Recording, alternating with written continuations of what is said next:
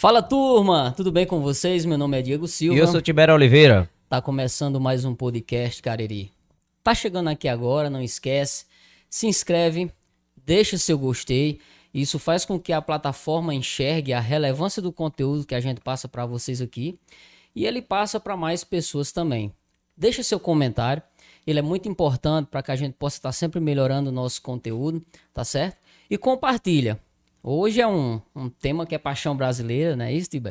E eu tenho certeza que você vai gostar, os amigos vão gostar, então pega lá o link, tá certo? Da nossa transmissão, coloca nos grupos, tá? Da família, dos amigos, do racha. E hoje nós vamos falar mais uma vez de um tema que é paixão brasileira, todo mundo gosta. Será que no final nós vamos falar um pouquinho do que aconteceu no sábado? Homem, né? tentar o campo com reza, macho. Começamos uma bem. fatalidade pro esporte. Começa... Começamos bem. Mas vamos lá, vamos falar de quem apoia a gente. Tiago Celulares, tá bom? Rua Doutor Miguel Lima Verde, 482 Centro Crato, tá bom? Lá no Instagram, arroba Tiago Celulares. JC Peças, nossos amigos Cauê e Josimar, né? Lojas em Crato e Juazeiro. Também no Instagram, só colocar arroba, arroba JC Peças, é, J, G7 Promotora, empréstimos para aposentados, pensionistas, servidores públicos e federais. Tá lá no Instagram, também tá lá, arroba é, G7 Promotora. E nosso amigo Léo Biscúcia da Cachaça Brigadeira. Né? E tem, mais um, tem mais uma pessoa que também acredita no podcast Cariri, que é o pessoal da Três Corações, né? Pessoal da Três que Corações. manda sempre um cafezinho quentinho, um chocolate quente, um cappuccino delicioso. Muito obrigado a todos da e Três Corações. Eu quero pedir o pessoal que hoje, especificamente, fique até o final. A gente vai estar tá falando aí um convidado maravilhoso, que eu tenho certeza que vocês vão gostar. E também tem uma surpresa no final, que é um, um projeto, uma coisa que a gente bolou para valorizar o pessoal que apoia, né, que curte o nosso trabalho. Então fica até o final que eu tenho certeza que você vai gostar. Muito bem. É, o futebol é a religião de multidões. Hoje o podcast Cariri recebe o apresentador e apaixonado pelo esporte, Tony Souza. Tony Souza, meu querido, muito obrigado por ter aceito o convite de pronto. É, dizer que eu tenho acompanhado seu trabalho, você faz um trabalho de comunicação é, excelente, numa mídia de YouTube, você faz também, é, é, tem uma ligação muito grande com os clubes, com os jogadores, você parece íntimo né, na hora de fazer esse trabalho. E eu quero saber inicialmente de onde vem essa sua paixão pelo esporte, em particularmente o futebol. É, boa noite, boa noite Diego, boa noite Tibério, obrigado aí pelo convite. É, cara, foi uma coisa assim bem, bem curiosa, porque, por exemplo, meu pai é torcedor do Santa Cruz, pernambucano, lá da Zona da Mata de Pernambuco, lá de Vicência. E a primeira camisa que eu vesti foi uma camisa do Santinha. Eu tinha. Eu, camisa coral? É, é, a camisa coral. Eu vi uma foto aí, inclusive essa foto se perdeu, eu já procurei e não achei. E aí ele me deu essa camisa do Santa Cruz.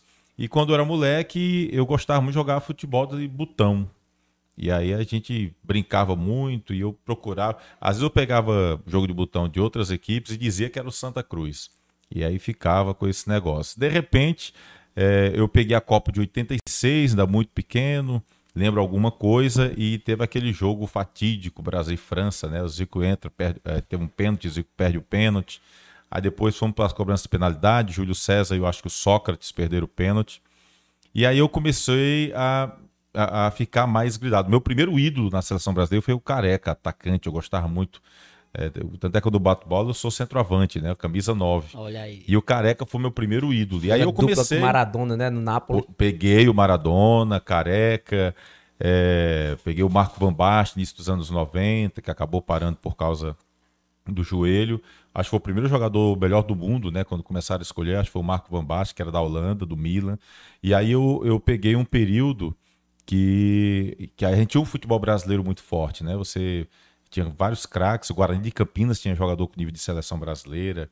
É, um futebol brasileiro assim envolvente, com o Zico jogando, Roberto Namite, Sócrates. É, eu, eu, digo com orgulho que, que assim, eu acho que aquele década de 80, década de 90, a gente tinha um, um, um, futebol muito forte. E aí aca acabei gostando muito do futebol nesse período, olhando muito para o futebol nacional e, e e pegando um pouquinho assim, quando falava em futebol estrangeiro, a gente olhava muito para os argentinos, né? E tinha o Maradona, que era um cara fora do comum. E aí eu comecei realmente a, a pegar. eu morava em Paracuru, que eu sou, eu sou daqui de Barbalha, do, do, Cariri, mas a gente, meu pai trabalhava na usina, Agrovale, saiu daqui, saí novinho, um ano, um ano e meio, e a gente foi morar em Paracuru. Então lá se falava muito no futebol, por exemplo, era Ceará, Fortaleza, Ferroviário, Calouros do Ar, era, inclusive era, era o Tubarão, né? O Tubarão da Barra. Tubarão da Barra. É, Ferrão, se disser que é Ferrinho lá, a galera não gosta, não, era Ferrão. América, enfim. E aí eu ouvi falar de Icasa, porque minha mãe falava no Icasa. Ela dizia que torcia o Palmeiras e o Icasa. Minha mãe, quando falava, e eu vi falar muito de Icasa quando era moleque, mas não sabia direito, não acompanhava. Então acompanhava muito os times lá da capital, porque eu morava em Paracuru, ficava perto, e o futebol brasileiro como um todo. E aí, enfim, acabou pegando essa paixão, Romário novinho, Bebeto, né, enfim, Miller, é, é, Silas, os menudos que tinha né, no São Paulo. E aí acabou que virou uma paixão assim fora do comum e até hoje estou nesse negócio.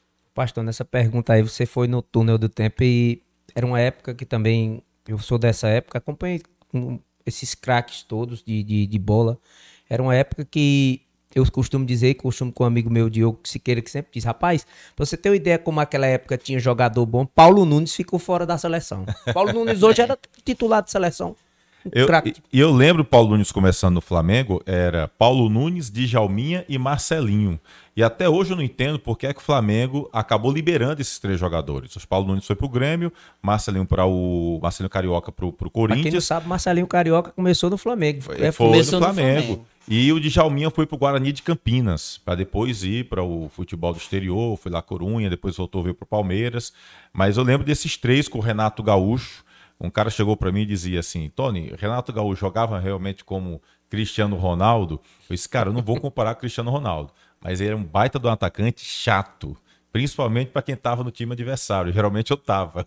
Então o Renato jogava mas, mas muito. Ele, mas ele estava numa época que não tinha muita gente diferente disso, né? Era Renato Gaúcho, era Romário, era Edmundo. Era é, a galera que. É, assim, mas o Edmundo começou, acabou sendo um pouquinho depois. Né? Edmundo, Edmundo se profissionalizou 90, em 92. Né? Né? Foi campeão carioca, é, invicto, é, é, novinho ali no ele Vasco. Foi acho 93, 94 Depois Palmeiras, foi pro Palmeiras. Né? Ele saiu do Vasco bicampeão, e foi pro Palmeiras. Foi, Palmeiras, é. foi bicampeão. E, mas, mas o Renato Gaúcho, por exemplo, finalzinho dos anos 80, ainda no Flamengo, ele era um negócio fora de série. Aí ele saiu, voltou pro Flamengo depois, mas ainda passou pelo Fluminense, passou pelo Botafogo, né, em 92, para depois ir pro Fluminense, depois voltou pro Flamengo, enfim. Mas aquela galera ali do finalzinho dos anos 80, eu acho que nos anos 80 nós tínhamos duas coisas mágicas no Brasil: era o futebol e a música. Eu acho que assim, a gente vai demorar para ter décadas é, tão bacanas no futebol e na música como nós tivemos. Isso se referindo ao Brasil principalmente. Hoje, hoje é, o número de craques que surgem, principalmente goleadores, né, Tony? No Brasil é bastante limitado mundo afora. A gente percebe um Neymar, mas um Firmino já em, em queda de, de, de, de, produção. Eu costumo dizer que atacante bom era Romário. Não tinha tempo ruim para fazer gol, não. Todos os times que passou, ele não teve esse negócio de fase. Tive uma fase ruim, meu pé tá doendo, como diz o popular.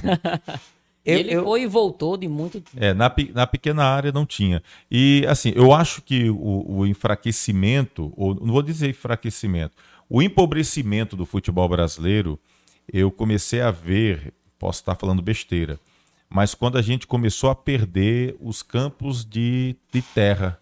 As várzeas. As né? várzeas. Porque os grandes craques surgiram das várzeas. Se a gente for parar para observar direitinho, é, por exemplo, onde foi que surgiu o Ronaldo Fenômeno? Se você for no Rio de Janeiro hoje, lá no pro lado de São Cristóvão, é, vai ter lá um campo que tem no muro escrito: aqui nasceu um fenômeno. Até hoje, se você for lá no Rio, vai ter lá esse local. E a gente viu os grandes craques, se a gente for trazer para aqui para o nosso futebol, para o Cariri, os grandes craques da década de 90, por exemplo, 80, era a galera que jogava nos campos de várzea. Eu lembro que, por exemplo, eu moleque, a gente, quando eu retornei para Barbalha, no início dos anos 90, a gente escolhia onde ia bater bola. Porque, por exemplo, tinha o campo do Parque da Cidade, que era gramado, mas você tinha falando para a galera de Barbalha. Tinha o campo das Malvinas, tinha o campo da usina, tinha o campo do que era do Barbalha, Amador, que ficava no Cirolândia, tinha um Poirão no bairro do Rosário, tinha um Tupinambá, que ficava no caminho do, do, do Caldas, as cabeceiras, é, enfim, só para citar alguns. Então, em todo lugar, em todo bairro, você tinha um campo.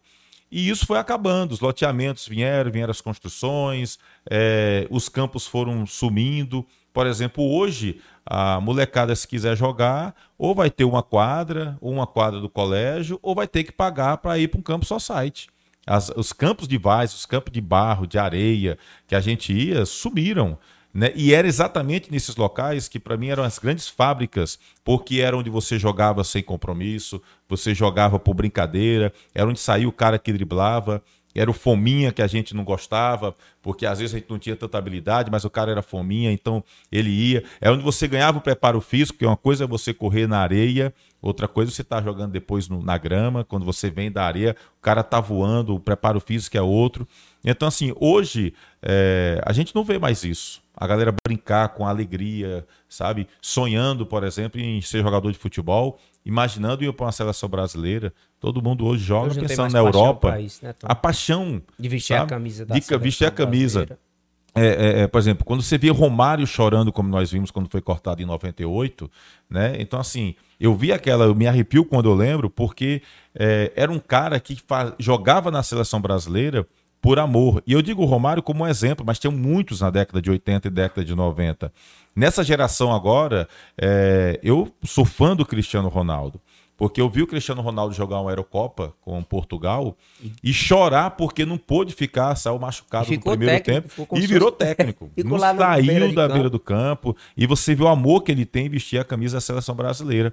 E eu não sinto mais esse amor para o futebol brasileiro com boa parte dos jogadores que aí estão. Então, assim, eu vejo esse empobrecimento do nosso futebol e eu acho que é, essa qualidade que a gente vê, principalmente. Aconteceu, infelizmente. Vai voltar aí. Tô esperando. E o bom é Agora que. que a gente tá nossa audiência é quem dá, dá é, de conta aqui. E o bom é que assim, quando ele. Quando a internet cai, que volta, normalmente volta sem aquela brecha uhum. de, de, de rodando. Quando volta, volta na hora que volta caiu, direto. é, volta direto. Só emenda aí, ó, nós aí. É assim mesmo, internet caiu, ao vivo tem essas coisas, mas bola pra frente, como diz, vamos tô, pra cima. Tá ao vivo mesmo. Hoje parece que nós estamos ao vivo ainda, eu tô... Tá, tá. Voltou. Ó, Tony, falando, falamos tanto de craque, a gente tava falando aqui de tamanho de jogador, que tamanho não é documento. Tanto é que, falando do Messi, é a pulga né? Apelido que é ligeiro, pula ligeiro, sai ligeiro. Outro craque como o Romário. Que né? todo mundo diz que ele é previsível, mas ninguém para, né? É, é igual a Felipe que jogou no Vasco no Flamengo. Pronto, é. Só puxava para a esquerda, mas não tinha ontem quem marcasse. Ontem eu estava assistindo os melhores momentos de Vasco e Real Madrid. É, eu, eu achei aquele jogo, enfim, um dos jogos assim que é, é eu assisto o jogo e eu acho que a qualquer momento o Vasco vai ganhar aquela partida. Ainda tá torcendo. Fico olhando, rapaz, não acredito perder esse jogo ali. E, e, é impressionante como o Felipe, ele, ele tinha um drible que você sabia que ele é. ia fazer. Eu, eu gostava de dizer que se a gente unisse naquela época Felipe e Sávio numa pessoa só, nós teríamos Garrincha. Que era as, era, duas, né? Era as duas. O Felipe era aquele drible curto, né? Ele cadenciava, mas já o Sávio ele driblava correndo, na velocidade era muito habilidoso. E o Sávio, inclusive, estava no Real Madrid naquela época. Então eu, eu vejo aquele jogo ali, fico vendo o Sávio de um lado, o Felipe, habilidosos e tudo. Eu tinha a revista Placar, rapaz, do Sávio, onde jogava no Flamengo. Ele jogava demais, era brincadeira. Jogava demais. Jogava demais. É, é... Diabo Louro, como chamava Jonário de Oliveira. Exatamente. É mais um, rapaz. Se a gente for falar de joga... grandes jogadores do futebol brasileiro que estão tão em faltas como atacante. Hoje você vai assistir um jogo, é um 0x0, é 1x1. Não tem mais aquele. Os placares que tinha 4x3, Vasco e Palmeiras, que você deve torcer. Lembro você lembra mais, desse jogo? Eu, eu gosto, eu sou flamenguista, mas eu gosto do futebol bem jogado. Dos maiores jogos que eu assisti na minha vida. Neymar ainda no Santos, Ronaldinho Gaúcho no Flamengo. Um jogo me lembro, de bola 5 me lembro, 4 Me lembro. que o, Ronaldo Gaúcho o Flamengo um ganhou e, e fez aquele drible no, no, no Ronaldo Angelim.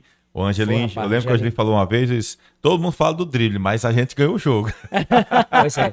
Mas Ronaldo Angelim é um ídolo eterno do Flamengo. Um, um jardim, é isso? É um, um cara... Ele é de Porteiras. É de Porteiras, isso. Só nasceu em São Paulo, mas é, é de Porteiras, família toda de Porteiras. O, eu quero... Ele, estamos atrás de convidá-lo para cá, porque eu, como flamenguista, ele fez um gol, para quem não lembra, o gol do título do Flamengo foi o Ronaldo Angelim que fez em 2009. 2009. Inclusive, eu fui na Gávea uma vez E, e reclamei lá, porque eu andei na Gávea. No dia tava sem energia, não queria nem deixar a gente entrar, mas a gente tava em, em uma turma e com muitos flamenguistas, tava com a Ana Maria, enfim. E ele disse, não, cara, ó, a turma aqui do Ceará e o pessoal flamenguista queria. Aí o cara foi e deixou a gente entrar. E a gente subiu, andou em vários locais e, e eu não vi uma foto de destaque do Ronaldo Angelini. E eu disse, poxa, cara, cadê uma foto de destaque aqui do Angelino? Não, vou arrumar. Tinha uma foto do Renato, o meia, que foi do Corinthians, é, em destaque, assim, momento tomando uma Renato porta. Abreu, né? Renato Abreu. E não vi do, do Angelinho. Eu disse, cara, tá, vocês estão em dívida aqui. Tá Como é que o errado. cara, o cara fez o gol do título de 2009, tá faltando uma foto de destaque do. Flamengo Deixei... fez dois gols de zagueiro. David Braz e, e, e o Ronaldo Angelini. Aquele É, dia foi loucura, viu? o Mago de Aço. Mago de Aço. Inclusive, eu, eu peguei um taxista lá. É impressionante como tem taxista flamenguista lá no Rio. E aí o cara falou assim: Papai, teu sotaque aí eu acho que tu é do Nordeste. Eu disse: Sou. Ele disse: Pô, cara, tem um nordestino aí que jogou no meu, meu Mengão, que porra, ele era foda. Disse: Quem é? Angelinho. Eu disse: Não, conheço. Pô, é de onde, cara? Eu disse: Não, eu sou lá de Barbalha, vizinho ao Juazeiro. Ele mora no Juazeiro. Meu amigo disse que esse cara chegar aqui no meu táxi, ele anda o Rio de Janeiro todinho, não paga um real. Ô, desse cara. rapaz. Eu disse a Angelinho uma vez, ele disse, rapaz, quem é o cara? Eu sei. tu, tem, tu tem o número dele aí? Desculpa. Pois é, cara, dava certinho pra Ronaldo Angelina, dava o Rio todinho, de graça. Aqui, aqui, aqui no Cariri tem um grupo, um grupo de flamenguistas, assim, que eu faço parte do WhatsApp, que o Angelinho, que acolá tem um leilão de uma, de uma blusa, que ele, uma sorteio, que ele, eu acho que assim, ele sabe pelo menos o, a gratidão que a torcida do Flamengo daqui tem para com ele, né? Eu acho que, pelo menos a torcida em si, se a gestão do Flamengo não fizer essa homenagem, ainda tá em tempo, né? Tá, Porque- mas deve ter feito já. Faz... Isso foi o que? 2013, se não me engano, 2012 que eu fui por lá. Não, acredito que não, Não é tenha possível, feito. né? Não é possível, vai fazer 10 anos. Ó, pergunta primeiro, a gente se delongou um pouco mais, mas foi bom ver, ver de onde é que surgiu essa paixão do Tony há muito tempo aí. Tony, mas eu quero saber assim, paixão por futebol você tem. Eu quero saber quando foi que você começou a vislumbrar essa carreira de cobertura esportiva. Como foi o teu primeiro contato com, com esses repórteres, ser repórter esportivo? Cara, eu digo que a minha profissão me escolheu. Eu não escolhi, porque eu nunca pensei em trabalhar em rádio, muito menos com meio de imprensa. Eu, quando era moleque, eu tinha muita vontade de fazer educação física e psicologia. Então, eram duas coisas que eu queria fazer. E acabou que é, eu estava desempregado em 96. E aí um, ajudava um amigo meu com serigrafia, pintando muro. Aquela época política, o pessoal dava muita camisa, é, pintava muito muro. E eu ajudava e de repente um colega queria abrir o, cine- o cinema de Barbalho, o Neuroli, Neuroli Filgueira. E estava faltando cinema aqui na região. Eu acho que o, o, o shopping estava terminando de ser construído, acho, em 96, se não me engano, foi a inauguração foi em 96. E a gente veio panfletar aqui no Crato, em Juazeiro e tal. E aí veio que, que lotou lá. Primeiro fim de semana lotou.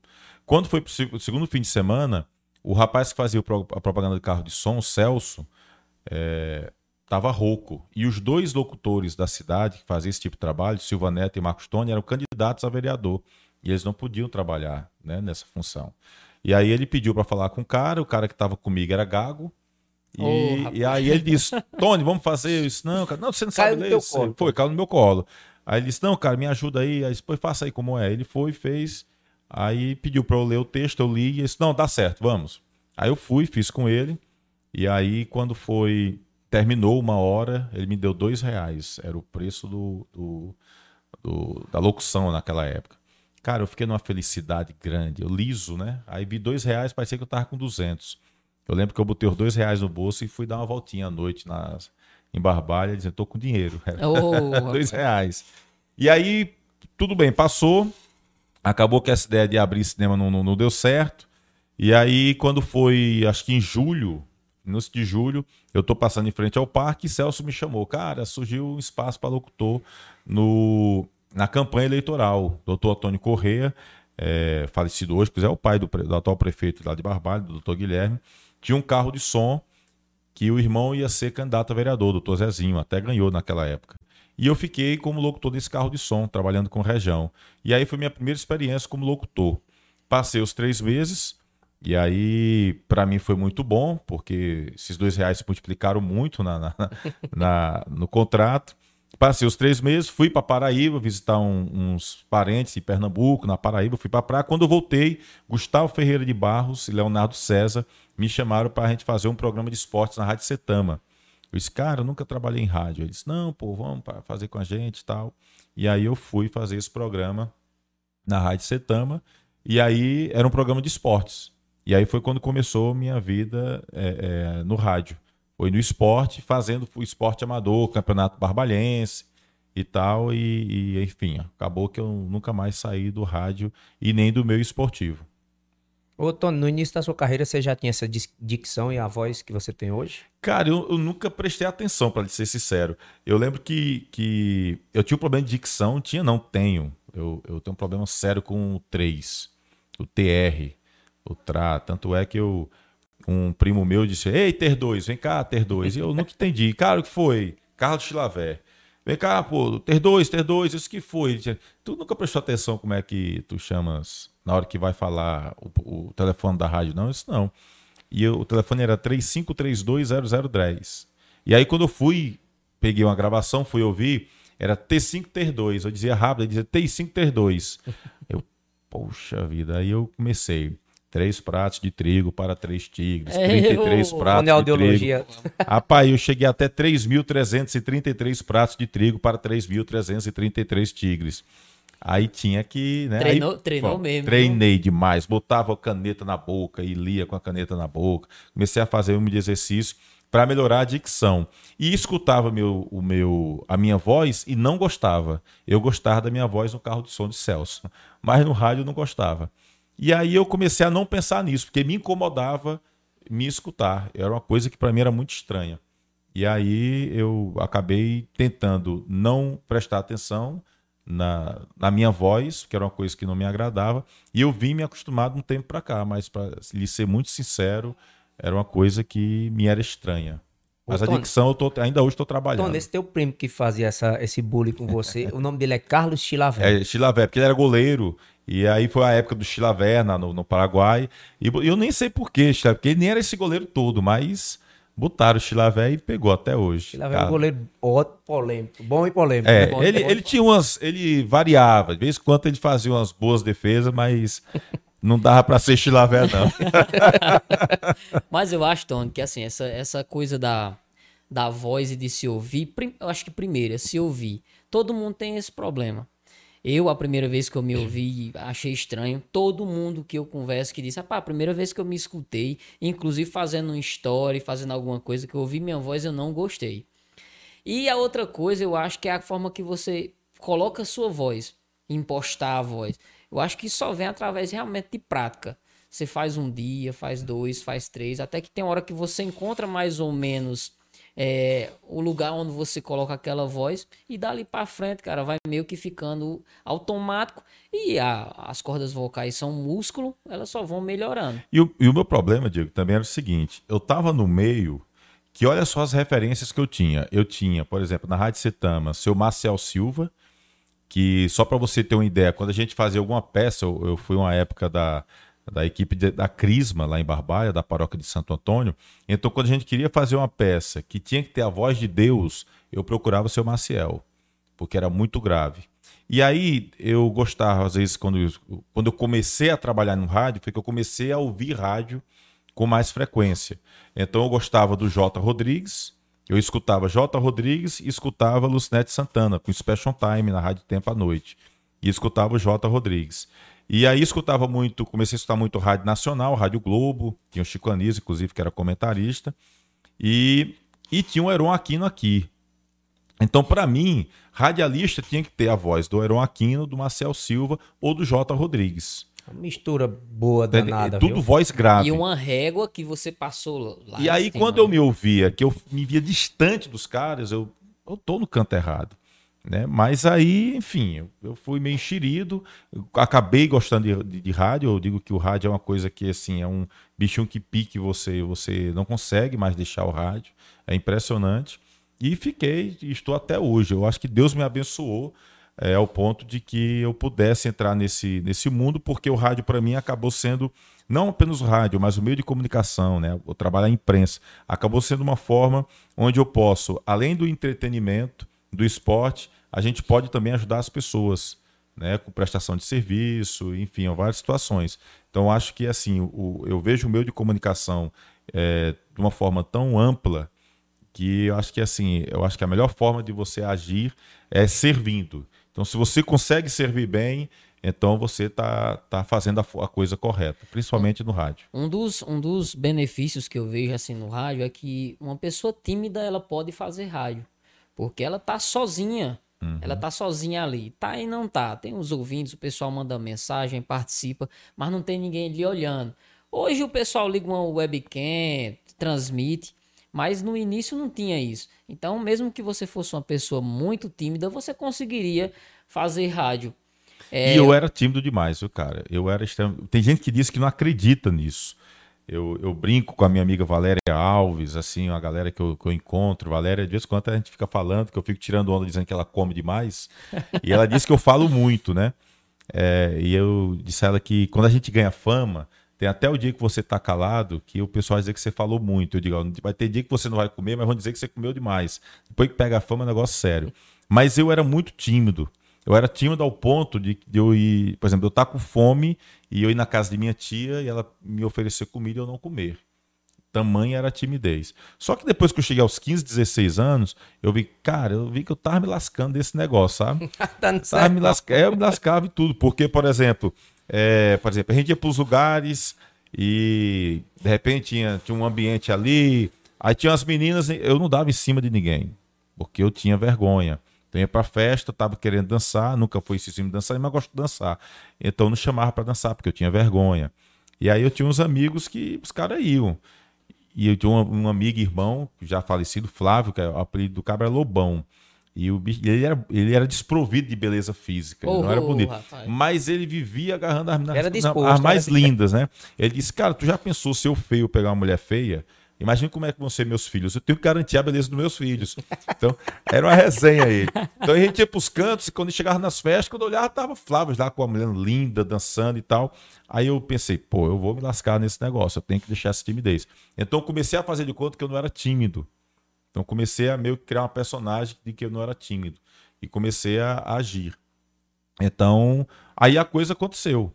Então eu, eu, vi que uma coisa é você ser tímido, outra coisa é você ser medroso. Então o medo ele atrapalha a sua vida. A timidez você consegue conviver com ela. Então eu, eu comecei a aprender a conviver com a minha timidez, ficar mais à vontade nas coisas, matei esse medo que tinha, que era uma coisa que me atrapalhava muito e tô aqui. Então tem eu gente que, que não você, acredita nisso. Você foi até mais, mais profundo do que, um, do que um pensamento que eu tenho. Eu tenho um pensamento que é o seguinte: o tímido ele não tem cura, ele tem tratamento. O cara que é tímido, ele não deixa de ser tímido e se torna o mais desenrolado do mundo e nunca mais tem uma recaída. Ele vai se tratando. Você acorda de manhã e diz: hoje é um novo dia. Mas realmente é isso: é você fugir do medo e, e o medo atrapalha demais, interfere diretamente nas nossas decisões. Você vê, eu, eu, eu compartilho dessa dor. As primeiras festas que a gente ia, o cara só ficava debaixo do palco olhando porque tinha vergonha de chamar a menina para dançar e ela dizer que não queria. E você pagava, ficava a festa todinha que nem um besta olhando pra um cima. Um cabelerrão fora é bicho. É. Cara, mas e sabe o que é interessante? É a prática leva à perfeição. Pois é, cara. é, e eu tinha uns amigos, eu falo assim, é prática demais. Eu tinha uns amigos que eles tomavam uma pra dizer, cara, vamos tomar uma que dá certo. É. Aí eu ia tomar e pronto. Aí eu ficava com mais medo ainda, porque eu ficava pensando, a menina vai dizer que eu só chamei ela para dançar porque eu bebi. Aí era pior. Aí eu disse, né, então é melhor fazer com a cara limpa. Aí deu, dava certo, deu certo. Mas se eu tomasse uma para dizer assim, vou tomar uma para dar para chamar para dançar ou para fazer qualquer coisa, aí eu travava, era pior.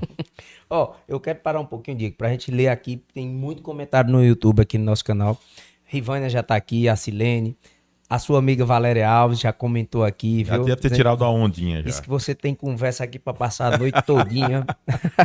Ó, o Ayrlon Avelino, o problema do futebol brasileiro está na base. O atleta brasileiro também perdeu o seu maior valor, que é o improviso com a bola no pé, não é isso? Também não, concorda. tem coisa mais absurda do que um cara dar um drible e aí de repente virar uma confusão porque foi falta de respeito.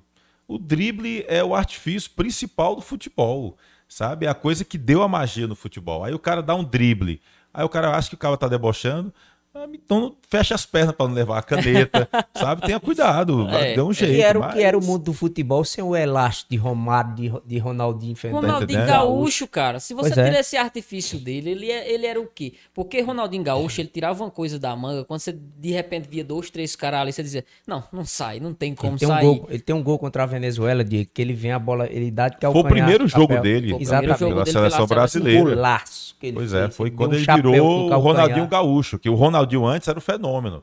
E depois quando ele virou praticamente o Ronaldinho Gaúcho. E, por exemplo, o Denilson. Os dribles Ah. que o Denilson dava.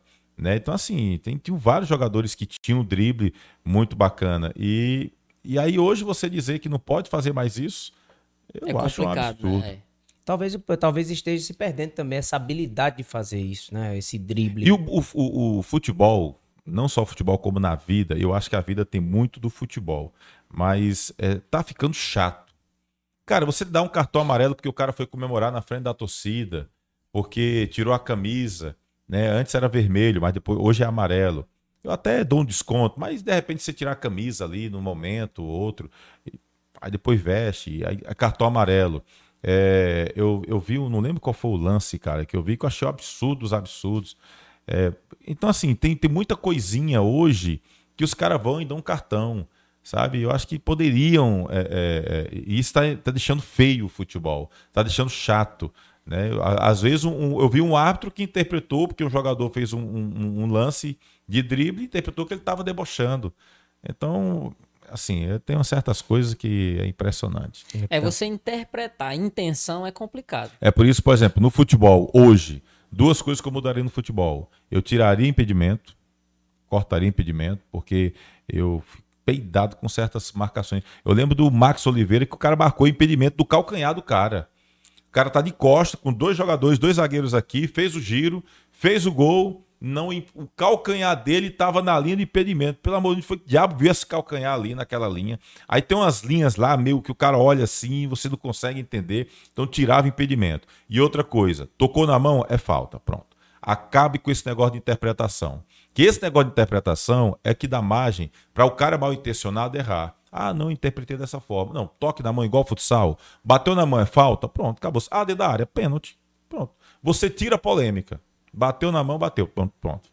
Acabou, falta. Eu tiraria isso aí para deixar descomplicar a coisa. Essa brincadeira foi que Chicão, na Libertadores, tacou a mão na bola pra não entrar dentro do... não- Foi o quê? Foi sem querer, foi sem Sem querer. querer é o Chaves. Ó, tem mais aqui o Edilan Rodrigues dando boa noite aqui. É, Juan Franklin. Boa noite, meus amigos. Sucesso na caminhada de vocês. Abração, meu amigo Tony Souza. Juan Abraço. Franklin aqui mandando um abraço pra você. Né? É, Aloysio Bruno. A memória do Tony é, é boa, hein? Estamos lembrando aqui de vários, vários futebolistas aqui. Eduardo Matias. Tony, qual, qual situação mais inusitada que você passou com o Timaço da Vale? Cara, eu vivi algumas, algumas situações. Vivi muita, muita situação assim, meio louca. Mas assim, a mais inusitada para Eu não sei bem o que é que ele tá querendo inusitada, assim. Mas vamos lá. É, No Timaço é, em si, é, por exemplo, eu, eu, eu cheguei a viajar com o Jardim na terceira divisão, cheguei a acompanhar é, o Jardim. E a gente.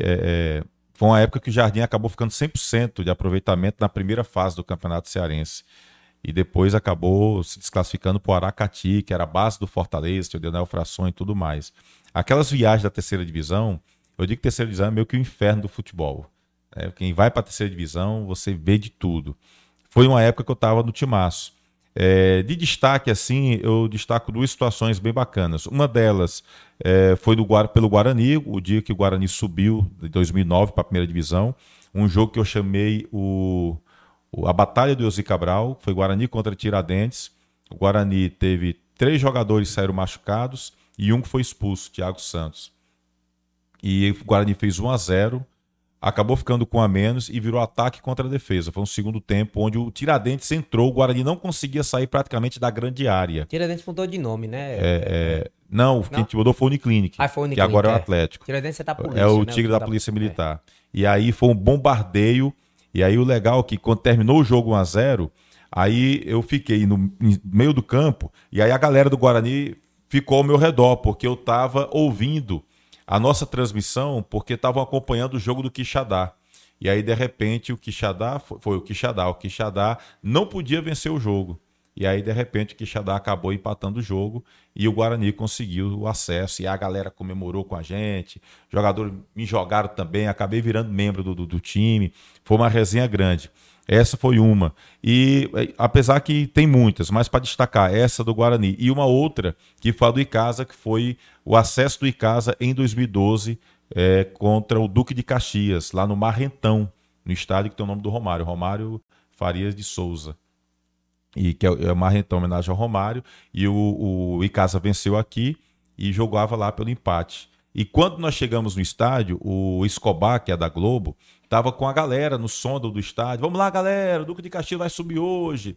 Vamos subir, não sei o quê, vamos para a Série B, tá, tá, tá, aquela coisa toda.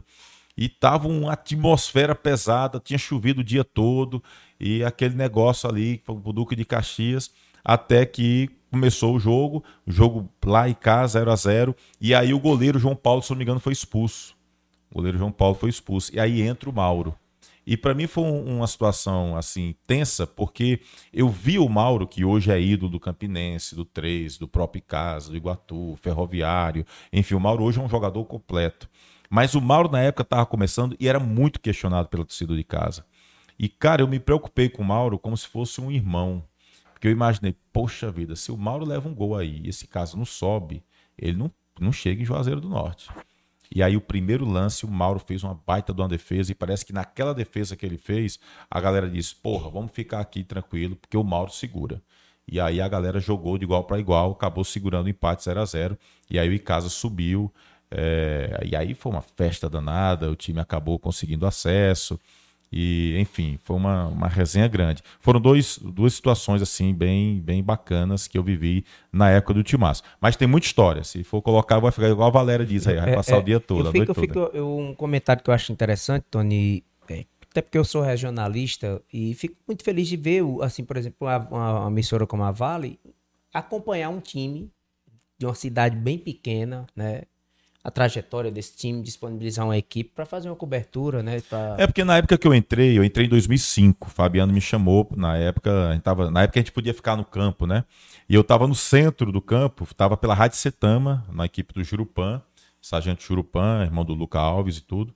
E aí o Fabiano me chamou, cara, vamos ficar aqui com a gente. É, a gente começa, tu vem a segunda divisão para acompanhar o Barbalha. E aí o que aconteceu. Eu disse: não, Fabiano, fala o seguinte: deixa eu terminar a primeira divisão para não deixar os caras na mão da Setama e depois eu venho. E foi o que aconteceu. Terminou a primeira divisão, eu na Setama, aí fui e fiz a segunda divisão. Quando eu fiz a segunda divisão, eu era o repórter dos adversários, porque o setorista do casa era Fabiano e do Guarani era J. Ribeiro. Então eu fazia sempre os adversários. E aí ficou um período meio ali na inatividade, o Barbalho acabou caindo, 2005, para a terceira divisão. E aí eu comecei a, como eu acompanhava muitos adversários, então eu comecei a acompanhar o futebol cearense. E aí veio a terceira divisão e o Jardim ganhou a primeira. Então eu lembro que eu liguei, não lembro se foi para Marco ou foi para Fabiano, disse, bicho, eu vou ficar acompanhando o Jardim, que é da região. Eu disse, não, pode ficar tranquilo. Então eu ia para o Jardim, para os treinos, acompanhava. E o Zé Carlos Piancó, que era o presidente do, do time, disse, cara, se tu quiser viajar com a gente, pode viajar. Aí eu disse, pô, vamos. A faca e o queijo, hein? Aí eu comecei a viajar, eu, o Portela de prensa, tinha o Portela que viajava comigo e tinha outra pessoa que eu não estou lembrado do nome agora. E aí pegamos uma fase boa. O, o, campo, o Jardim começou a vencer, só com a galera mais da cidade mesmo. De Jardim, tinha o João Paulo, o Bibi. Tinha um goleiro que lá olha... tem uma tradição de jogador. Tem, tinha uma galera boa lá. E inclusive tinha um goleiro, o apelido do goleiro era Porca Voadora. Oh. É, e, e, e, ele pegava tudo, ele era gordinho, cara. Ele não tinha uma estatura muito grande. É impressionante como ele pulava nas bolas. E acabou que o, o, o Jardim fez uma baita campanha na primeira fase, 100%, o único time 100% de aproveitamento. Mas aí no mata-mata pegou Aracati e acabou ficando pelo caminho. Mas assim, muita experiência bacana que eu consegui viver é, acompanhando assim o futebol cearense. Não, eu acho que essas são, são, são causas, como diz o povo, que só o, o futebol proporciona, né? É. né, Tony? E eu quero aproveitar e já pedir o pessoal, quer ouvir mais causos como esse, aproveita que a gente tá conversando e, e tá só começando, pega o link e manda para o pessoal aí. E pode curte, fazer sua pergunta que a gente tá pode de olho mandar no pra chat cá, a aqui, viu? gente tá de olho no chat aqui, a gente faz a pergunta. A internet deu uma caidazinha, mas a gente tá aqui a todo vapor. Pode mandar. Exatamente. Tony, é, hoje você é uma referência da nova geração em relação a transmissões esportivas, coberturas. É, você tem uma bagagem, um histórico, mas ainda é muito novo. É, eu quero saber quais as dificuldades você enfrentou e enfrenta para fazer esse tipo de cobertura, viver do esporte em si. Rapaz, Tibério, é, eu, eu sou um cara que busco acompanhar muito, aprender muito olhando os outros. Né? Por exemplo, um cara que eu não trabalhei com ele, mas que, que sempre me admirou a determinação dele foi o Foguinho. Eu não, não- nunca trabalhei com o Foguinho na mesma equipe. Mas o Foguinho, para mim, é admirável porque ele tratava Guarani e Casa da mesma forma. Né? Eu, assim, eu não, não conheço ninguém, talvez, em Juazeiro. É, talvez quem mais se aproximou perto disso foi o Fabiano Rodrigues, que tinha uma atenção especial com Icasa e Guarani. Mas eu não, não lembro de ninguém assim que tenha dado a, a verdadeira atenção para Icasa e Guarani de forma igualitária. Eu lembro que eu viajei uma vez para Trairi e o Foguinho já debilitado por conta da saúde. E a gente foi num, num, micro-ônibus, pegamos um micro-ônibus de, de Fortaleza para Trairi, que não é perto, é distante. E aí passamos no trechinho que eu morava em Paracuru, que era a zona rural, na Agrovale. E aí conversando com ele, mas pai, tu morou aqui, não sei o que, aquela resenha. E eu disse, Foguinho, rapaz, o senhor já nessa idade, passou problemas de saúde, tá vindo para cá para Trairi, não podia ter mandado alguém. é, não é ruim pro senhor, não, cansativo, não. Ele olhou para mim e disse, Tony, o Guarani é o meu Flamengo e Casa é o meu Vasco. Então, eles, para mim, são o que eu tenho de mais importante na minha vida profissional. Então, se eu fizer de um jeito para um, eu vou fazer para o outro. E isso me, me marcou, eu lembro disso até hoje. Né? A seriedade que o, que o Foguinho tinha, mesmo na idade que ele estava e com os problemas de saúde que ele tinha. Então, assim, dificuldade a gente sempre vai ter. Então, eu procuro aprender. Ainda hoje eu observo muitos caras, todo mundo, a galera daqui, a galera de fora, eu observo bastante. É, acabei Gosto muito de fazer reportagem, reportagem, eu ainda sinto saudade às vezes das reportagens que a gente fazia de pista, dos jogos, a transmissão do rádio, que para mim é mágica. Né? E aí hoje eu estou enveredando para outro caminho, na narração, que não é muito a minha praia. Acabei fazendo por incentivo do Clodoaldo Amaro, lá em Barbalha. A gente começou a fazer. Clodoaldo começou a narrar, que queria alguém para narrar e no dia não achou ninguém, e foi narrar um jogo do Campeonato Barbalhense. E aí eu fiquei acompanhando fazer reportagem. Até que um dia ele disse, cara, vamos narrar também? Cara, tu é louco, nunca narrei. Não, vamos fazer. E aí eu escolhi um jogo até do Imperial, que eu conhecia a maior parte dos jogadores. Imperial, não lembro quem era mais. E aí fiz. Eu disse, não, vamos dar certo, vamos ficar aqui. Aí comecei a narrar ali pela Rádio Setama, depois fomos pela Cariri FM e fui fazendo. Mas nunca foi minha prioridade. Pelo contrário, eu não me vejo narrador. Com o YouTube, que é uma coisa mais mais lenta, que é uma coisa de vídeo, eu fui me enveredando mais, né? Comecei a gostar mais da coisa, mas eu ainda não me vejo narrador. Então, assim, ainda hoje, para mim, eu busco aprender demais.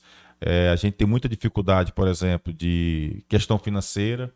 No YouTube eu sinto muito essa dificuldade, porque tudo é, é gasto, tudo você tem despesa. As coisas se modernizaram de tal forma, por exemplo, eu gostaria de fazer uma coisa que eu vejo vocês fazendo, por exemplo, de é, fazer um programa e editar os melhores momentos. Né? Aquilo que vocês de repente acham destaque. Eu queria fazer isso no meu canal lá no programa Replay, não consegui fazer ainda. Então, assim, você tudo é, tem uma série de dificuldades, questão de equipamento, ah, tudo tem que ter dinheiro. Então, assim, ainda tem essas situações. Mas eu, eu procuro, na medida do possível, contando com muito apoio. O Guto está sendo um irmão para mim no programa. Tem uma galera aí que está me dando uma força grande, o Jussies hoje, que trabalha com a gente lá na transmissão, a equipe dele. Então, assim, o Leandro Santos, que é um cara que está morando aqui hoje, que também é um cara super bacana, que me ajuda muito. O Jonas, enfim, a Fernanda Alves, que trabalha com a gente com a reportagem. E eu tenho um reforço em casa, porque a Ana Maria fica ali, a gente conversa e vez por outra, ó, tá legal assim, não sei o quê. Então, eu, eu gosto muito de escutar. Então, assim, existem as adversidades, muitas dificuldades, mas eu gosto de aprender, escutar e do ano de doido. Então, assim, porque tem coisas, se você for pensar na dificuldade, você não faz. Não faz. Então, do ano de doido e vou fazendo. E aí Deus Tom- me abençoe e a Tony, coisa eu, dá certo. eu, eu achei interessante você falar do foguinho. Eu falei com o filho dele hoje de manhã. Eu te, peguei o link da transmissão, mandei para um pessoal. E o João Anderson, ele foi meu colega de faculdade. Ele não chegou a concluir, acho que ele foi só até o terceiro semestre. Mas a gente teve um período juntos e foi lá que eu descobri que ele era filho do Foguinho, do saudoso Foguinho. E na época ele trabalhava vendendo as propagandas para o pai. E aí quando foi, e ele me contou toda, toda a história, eu não, não conhecia, não ouvia tanto rádio é, esportivo na época. Mas você começa a gostar só pelo que o cara vai relatando, só pela história. E por ser filho, ele traz uma carga emocional que reforça ainda mais tudo aquilo que, que foi vivido, né? E hoje de manhã, quando eu mandei pra galera, né? Aí mandei pra ele também. Aí, eu- aí ele disse, "Ô, o cara vai ser muito bom, não sei o que, falar o futebol da nossa região. Eu disse, cara, pode ter certeza que uma hora ou outra do bate-papo vai sair o nome do seu pai. Porque não tem como desvincular o futebol caririense, esse esporte, a narração, o rádio, de foguinho. Cara, eu, eu acho assim, o Foguinho, ele, ele é uma grande referência, acho que pro interior do estado, estou interior cearense, é, e tudo que ele fez, né? Ele foi pra Copa do Mundo, se eu do cinco Mundo. Copas do Mundo, foi em loco. Eu conheci seu Baltazar em Barueri, num jogo entre Creme Barueri e Casa, e quando eu cheguei lá, é, fui montar os equipamentos, e aí de repente chegou o seu Baltazar, um senhor é, muito simpático, ele disse: E aí, garoto, você é de onde? Eu disse: Não, sou lá do, do Ceará. É, e aí, rádio aí que você trabalha? Não, lá da terra do Padre Cícero. Juazeiro? Juazeiro do Padre Cícero, do Foguinho? Aí eu disse: O senhor conhece o Foguinho? Mas, rapaz, conheço demais. Tá? E começou a contar as histórias do Foguinho de 94, da Copa de 94 dos Estados, Unidos. E o Foguinho, como é que tá? Não, tá lá em Juazeiro e tal. Mas, rapaz, que história é essa e tal? E aí ele, sabe, falando com, com alegria dos desafios do Foguinho naquela época. Inclusive, a gente fez homenagem pro Foguinho no canal, Eu no vi. replay, e ele participou. Né? Eu consegui o contato dele com o Ítalo, que é um amigo meu lá de Barbalha, que é músico, que mora em Barueri. E quando eu comentei com o Ítalo, por coincidência, ele conhecia o seu Baltazar e a filha dele. Acabou que ele foi esse elo e o seu Baltazar participou com a gente. Então, assim, o Foguinho é um cara que é conhecido em todo lugar pelo trabalho que ele fez e é uma referência. E eu acho que quem não conheceu o Foguinho tem que quer entrar no rádio esportivo, na imprensa esportiva, acho que tem que conhecer a história do Foguinho para poder assim, porque tem muita coisa a aprender, principalmente a coragem, sabe, e a determinação que ele tinha, que é uma coisa formidável. É, e eu- a gente sempre fala, Tony, que o podcast Cariri surge como é, essa iniciativa de reconhecer o passado do Cariri, reconhecer o presente, é, mostrar realmente qual a importância dessas pessoas. Porque muita gente pode chegar aqui, rapaz, aí vai ligar uma rádio vale dessa, vai no canal Replay. O esporte é desenvolvido aqui. O pessoal faz uma cobertura legal. Olha, eu tenho, eu tenho, por exemplo, eu tenho várias pessoas que eu gosto, que eu quero fazer homenagens ainda. Às vezes, pela questão do tempo, da dificuldade, você é, é, é- é impedido de fazer algumas situações. Mas, por exemplo, eu quando comecei o programa, é uma intenção minha de fazer homenagem, por exemplo, ao Heron Aquino, Um né? Que, que foi narrador esportivo aqui no Crato. Batiza a equipe, né? Vozeirão. É o dono da equipe era lá, Aquino, era a né? equipe Heron Aquino. Então eu, eu quero fazer uma homenagem a- a- ao Heron Aquino, por exemplo, sabe? Eu acho que tem muita galera pra gente fazer homenagens aqui na região. Estou citando o Heron como um exemplo, mas tem muito, muitos caras assim. Por exemplo, o Toninho Vieira é um cara que tem uma história bacana no, no, no rádio esportivo, próprio Digley Ribeiro, é, Antônio Félix lá em Barbalho, baixinho, é, que foi narrador por muito tempo, foi o, o narrador lá, do, do- lá de Barbalha. Né? Hoje tem outras pessoas, tem o Clodoaldo e eu me enxerindo ali no meio, mas o, o, o Baixinho, por muito tempo, foi o cara que narrou as emoções do Campeonato Barbalense. Né? Então, assim, tem uma galera boa pra gente chegar e. Tô citando apenas alguns nomes, Não, mas uma a- galera boa pra gente fazer uma Se a homenagem. gente, é, a gente tava falando an- anteriormente sobre um projeto que você possa fazer dentro do seu canal que some com você. Cara, eu acho que a ideia de você estar fazendo é, homenagens, né? A gente tem o, a história do Almeida Júnior, que é um, um, um cratense aqui, que ele cresceu no YouTube contando história de personalidades brasileiras. Então, você que é da área esportiva, eu acho que seria uma ideia sensacional, como você já começou, enveredar por isso, porque eu acho assim, você tem propriedade até de vivência para contar isso. E, e, eu complemento, Diego, dizendo que você não está assistindo em coisa nenhuma, não. Pelo contrário, pelo que você está me dizendo, Tony, aqui, é, você tem uma gratidão e reconhece. Você é o legado dessas pessoas hoje desse povo desportivo que plantaram sementes de continuidade. Né? Hoje o esporte caririense, a cobertura esportiva caririense, toma níveis profissionais como que você faz, como o Marco Valério faz, Toninho Vieira, o próprio pessoal da equipe da educadora é, Eron Aquino. Então é uma, cobertura, é uma cobertura que se assemelha muito com as coberturas de rádios de capitais, de canais, que vocês levam o legado dessas pessoas que fizeram um trabalho que eu gosto de dizer assim, hercúleo, porque você fazer cobertura anteriormente sem as redes sociais que, que nós temos hoje, porque hoje o Caba narra, né, Tom, assistindo é. uma TV desse é. tamanho, ah. narrando o jogo, né, arrando. Outro Caba tinha que ir para lá, Foguinho foi para lá, imagine você ir às vezes nem fala o idioma para outro país, transmitir, chegar lá, né? Cara, eu vou te ser sério. E assim, eu, eu meu negócio é estar tá no campo. Esse negócio de fazer tubão não dá para mim. é, eu gosto de estar tá no campo. A, a, pandemia acabou dando uma realidade diferente. Você fazer jogos de portões fechados. Eu cheguei a fazer reportagem de portão fechado, é uma coisa triste. É, eu acho que o calor do torcedor é uma coisa fantástica. Eu acho que o, o time, o cara diz: ah, o é, torcedor não ganha jogo. Ajuda. Ajuda. Porque, por exemplo, se a gente for colocar aqui é, este ano, Vai dizer que a torcida do Flamengo não fez falta pro Flamengo na Libertadores. Vai jogar começo. na bomboneira para você ver se a torcida não tá importa. Tá entendendo? Vai jogar no, na Curuzu, lá em Belém do Pará, é. sem a torcida e com a torcida, é que até o repórter leva. Tá entendendo? Então, assim, tem muitas essas coisas. Eu fui fazer um jogo com o Clodoaldo, a gente fez Barbalha e Tapajé, segunda divisão, acho que 2005. E a gente foi pro, pro estádio lá em Tapajé. Meu amigo, e, e era Raposo, Barbalha Raposa, e o Itapajé o Galo. Meu irmão, teve uma hora que Clodoaldo narrando lá e, e o Barbalha fez o gol. Foram dois gols do Barbalha, um do Netinho e outro do Alanzinho. E teve uma hora que o Clodoaldo se empolgou e foi dizer que a raposa estava comendo galo. Meu amigo, a torcida olhou para cima dessa cabine. E para a gente sair de lá foi um negócio pesado, meu irmão, complicado nesse jogo com o Itapajé. E outro foi um jogo Barbalho e Crateus na terceira divisão, 2007, que o Barbalho foi campeão.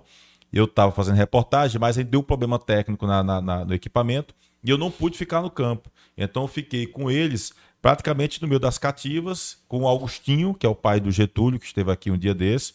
Oh. É, é falecido. Getúlio tá um aqui desse. mandando é, Cangaço em Foco, comentário dele. Boa noite. Manda um abraço para o Tony, para mim. Getúlio, que é barbalhense, esteve aqui Torcedor alvinegro, torcedor do Vozão, grande Getúlio. E o bom é que era resenha, ele e o pai, porque o pai era Fortaleza, oh, seu rapaz, Augustinho. É, era Leão. É, e... Leão e ele, e ele Ceará. É uma resenha grande. São Agostinho que nos deixou recentemente, primeiro diretor de futebol do time do Barbalha. Pois é, você me comentou, a gente está sabendo disso agora. Eu aproveito para mandar aqui nossas condolências em nome meu, de Diego, do podcast Cariri, do Getúlio, viu, Getúlio? Meus sentimentos. É, você é um cara do bem, teve aqui dando sua contribuição. E agora eu tô sabendo que o seu saudoso pai também deu sua contribuição. Deu. Agostinho só não foi presidente da República.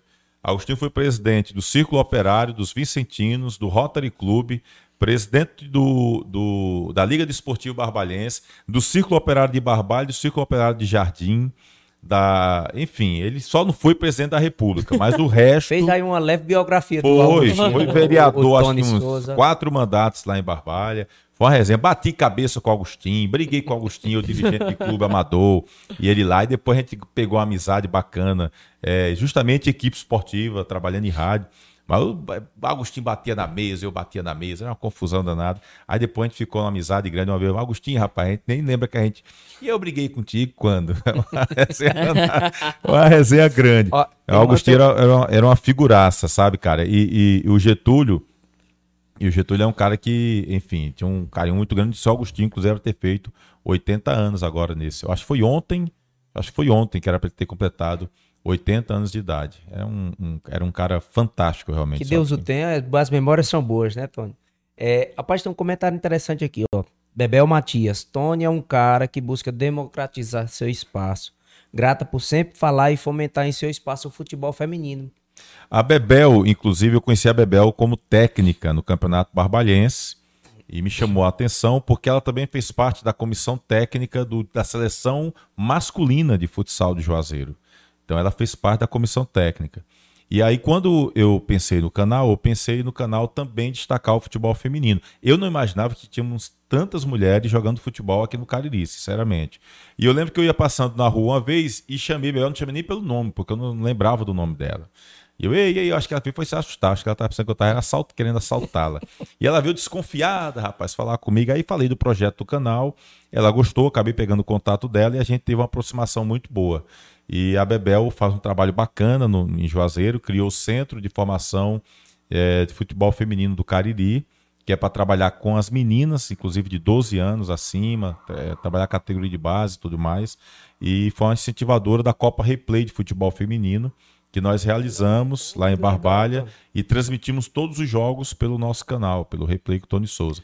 E acabou que o time dela foi vice-campeão, perdeu na final para o R4 do, do, do Ronaldo Angelim.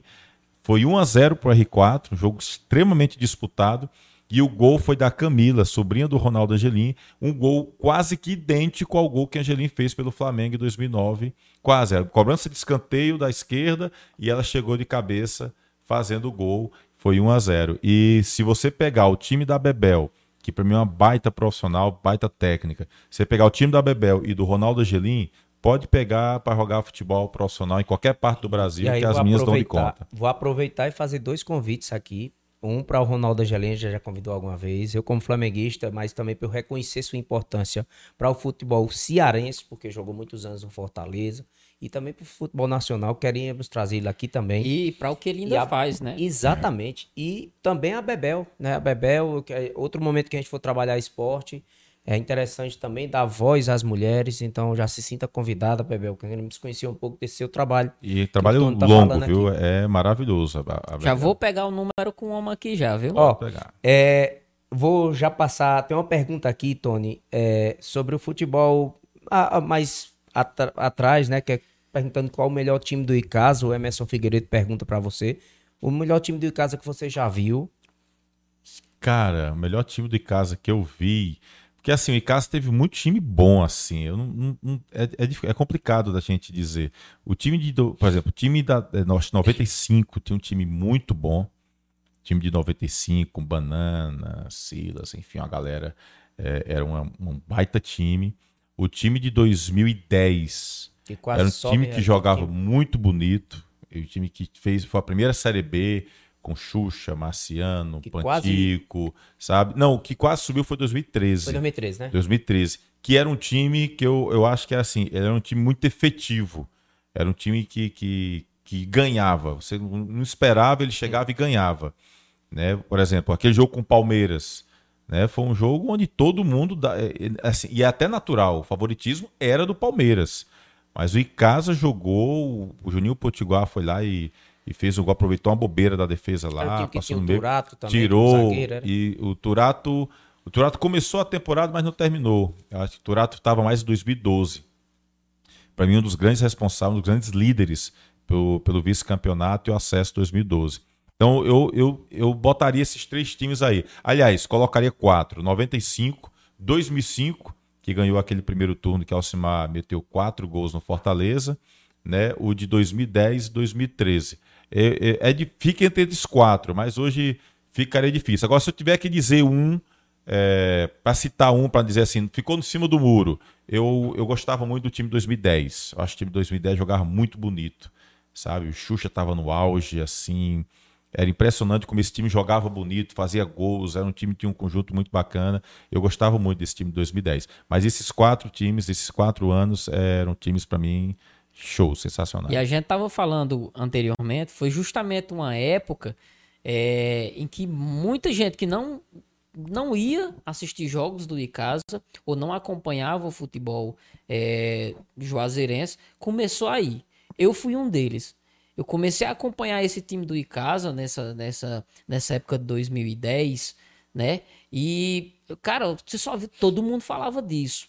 No outro dia, no Jornal do Meio-Dia, nos programas esportivos, o pessoal só falava em do Icasa, ganhou de não sei quem, jogou bonito e você já queria ver os lances. E o bom, Diego, sabe o que era? Que assim, teve muita gente que foi motivada para ir para o Romeirão para ver os times que vinham de fora. Para ver o Sport Recife, para ver o Bahia, é, para ver o Barueri, é, para ver a Ponte Preta. Porque, por exemplo, esses, esses times realmente tinham jogadores que passaram por Flamengo. Por exemplo, eu lembro que jogou Icasa e Bahia, veio o Sorato.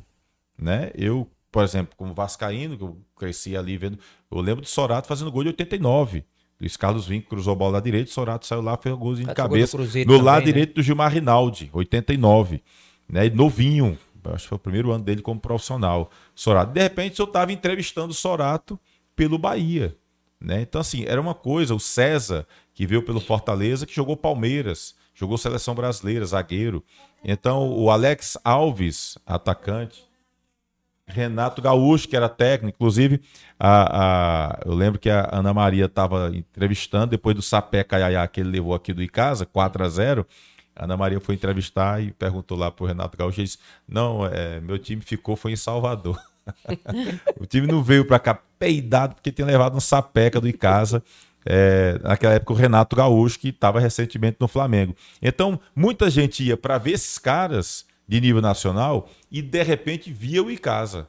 Então, teve muita gente que começou a admirar o Icasa de tabela, veio para ver os outros, de repente, pô, e esse Icasa está jogando tudo isso aí, porque o Icasa, o Firmino, por exemplo, veio para cá pelo Figueirense. Ninguém se tocou na época. Quem era o Firmino? Não era apenas um atacante figueirense. O Icasa meteu 3 a 1 com dois gols do André Neles, acho que um outro do Xuxa, ou foi Marciano.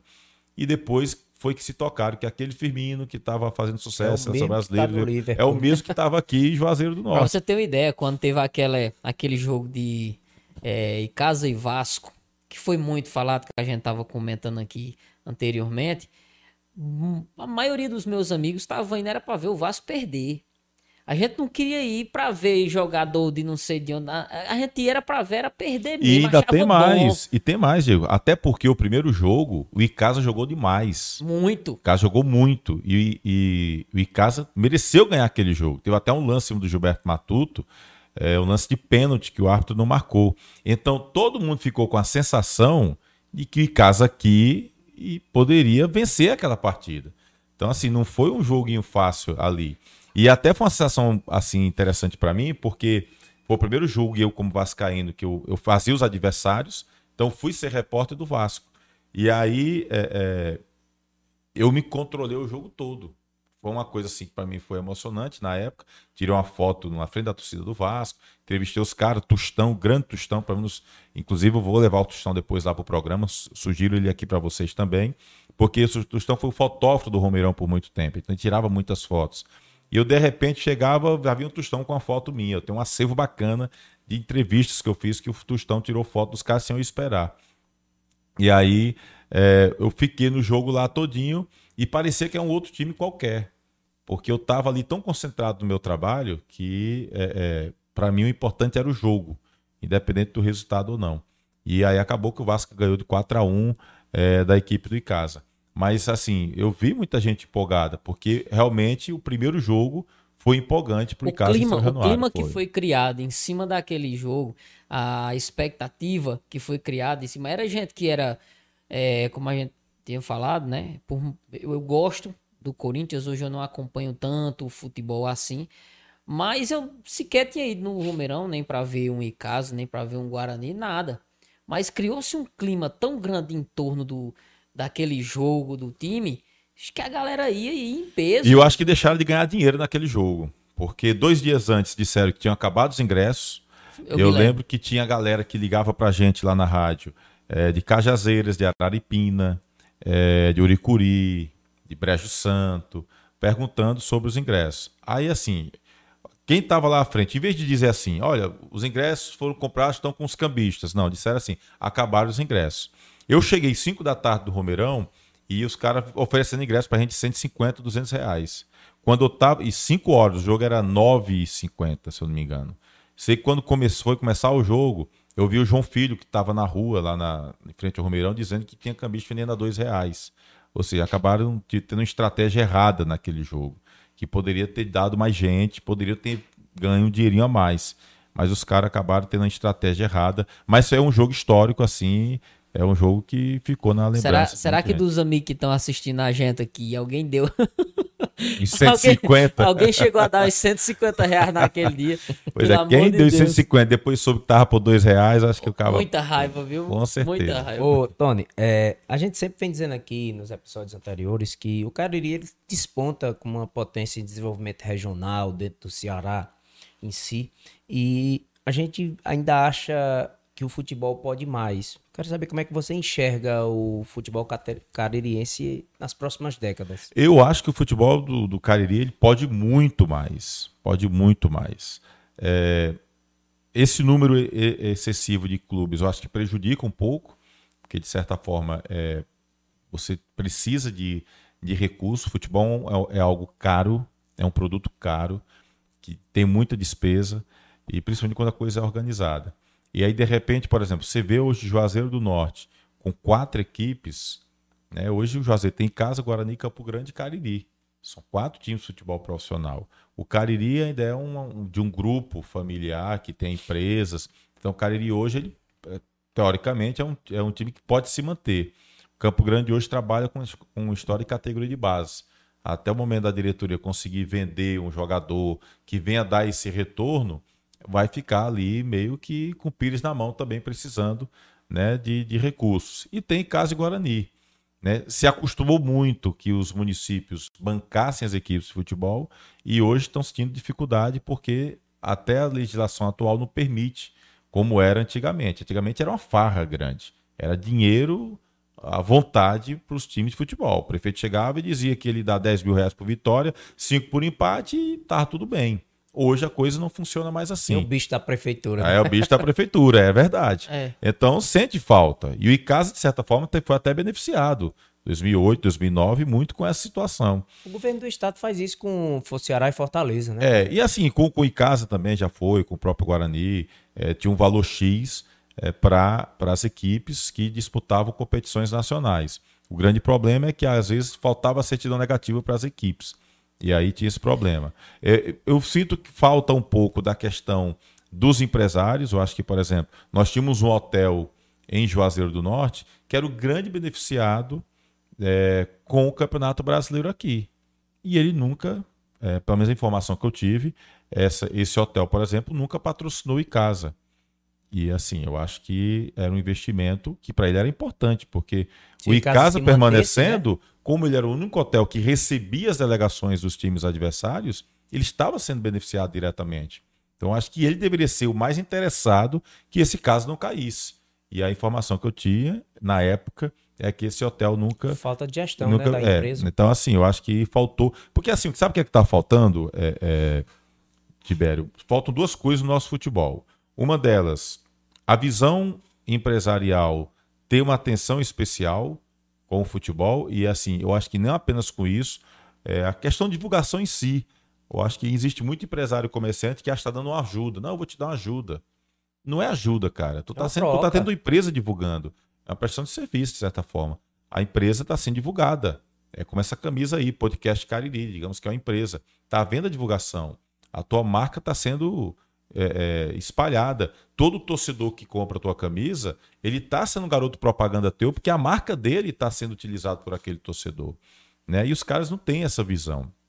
E hoje tem muitas formas. Os clubes têm um banner lá do backdrop, né? Que a entrevista, é, enfim, tem N é, é, é, produtos que os clubes hoje utilizam, rede social, Instagram, para divulgar também a empresa. Então, acho que falta um pouco essa visão também. Agora, falta também um pouco mais de profissionalismo dos nossos dirigentes.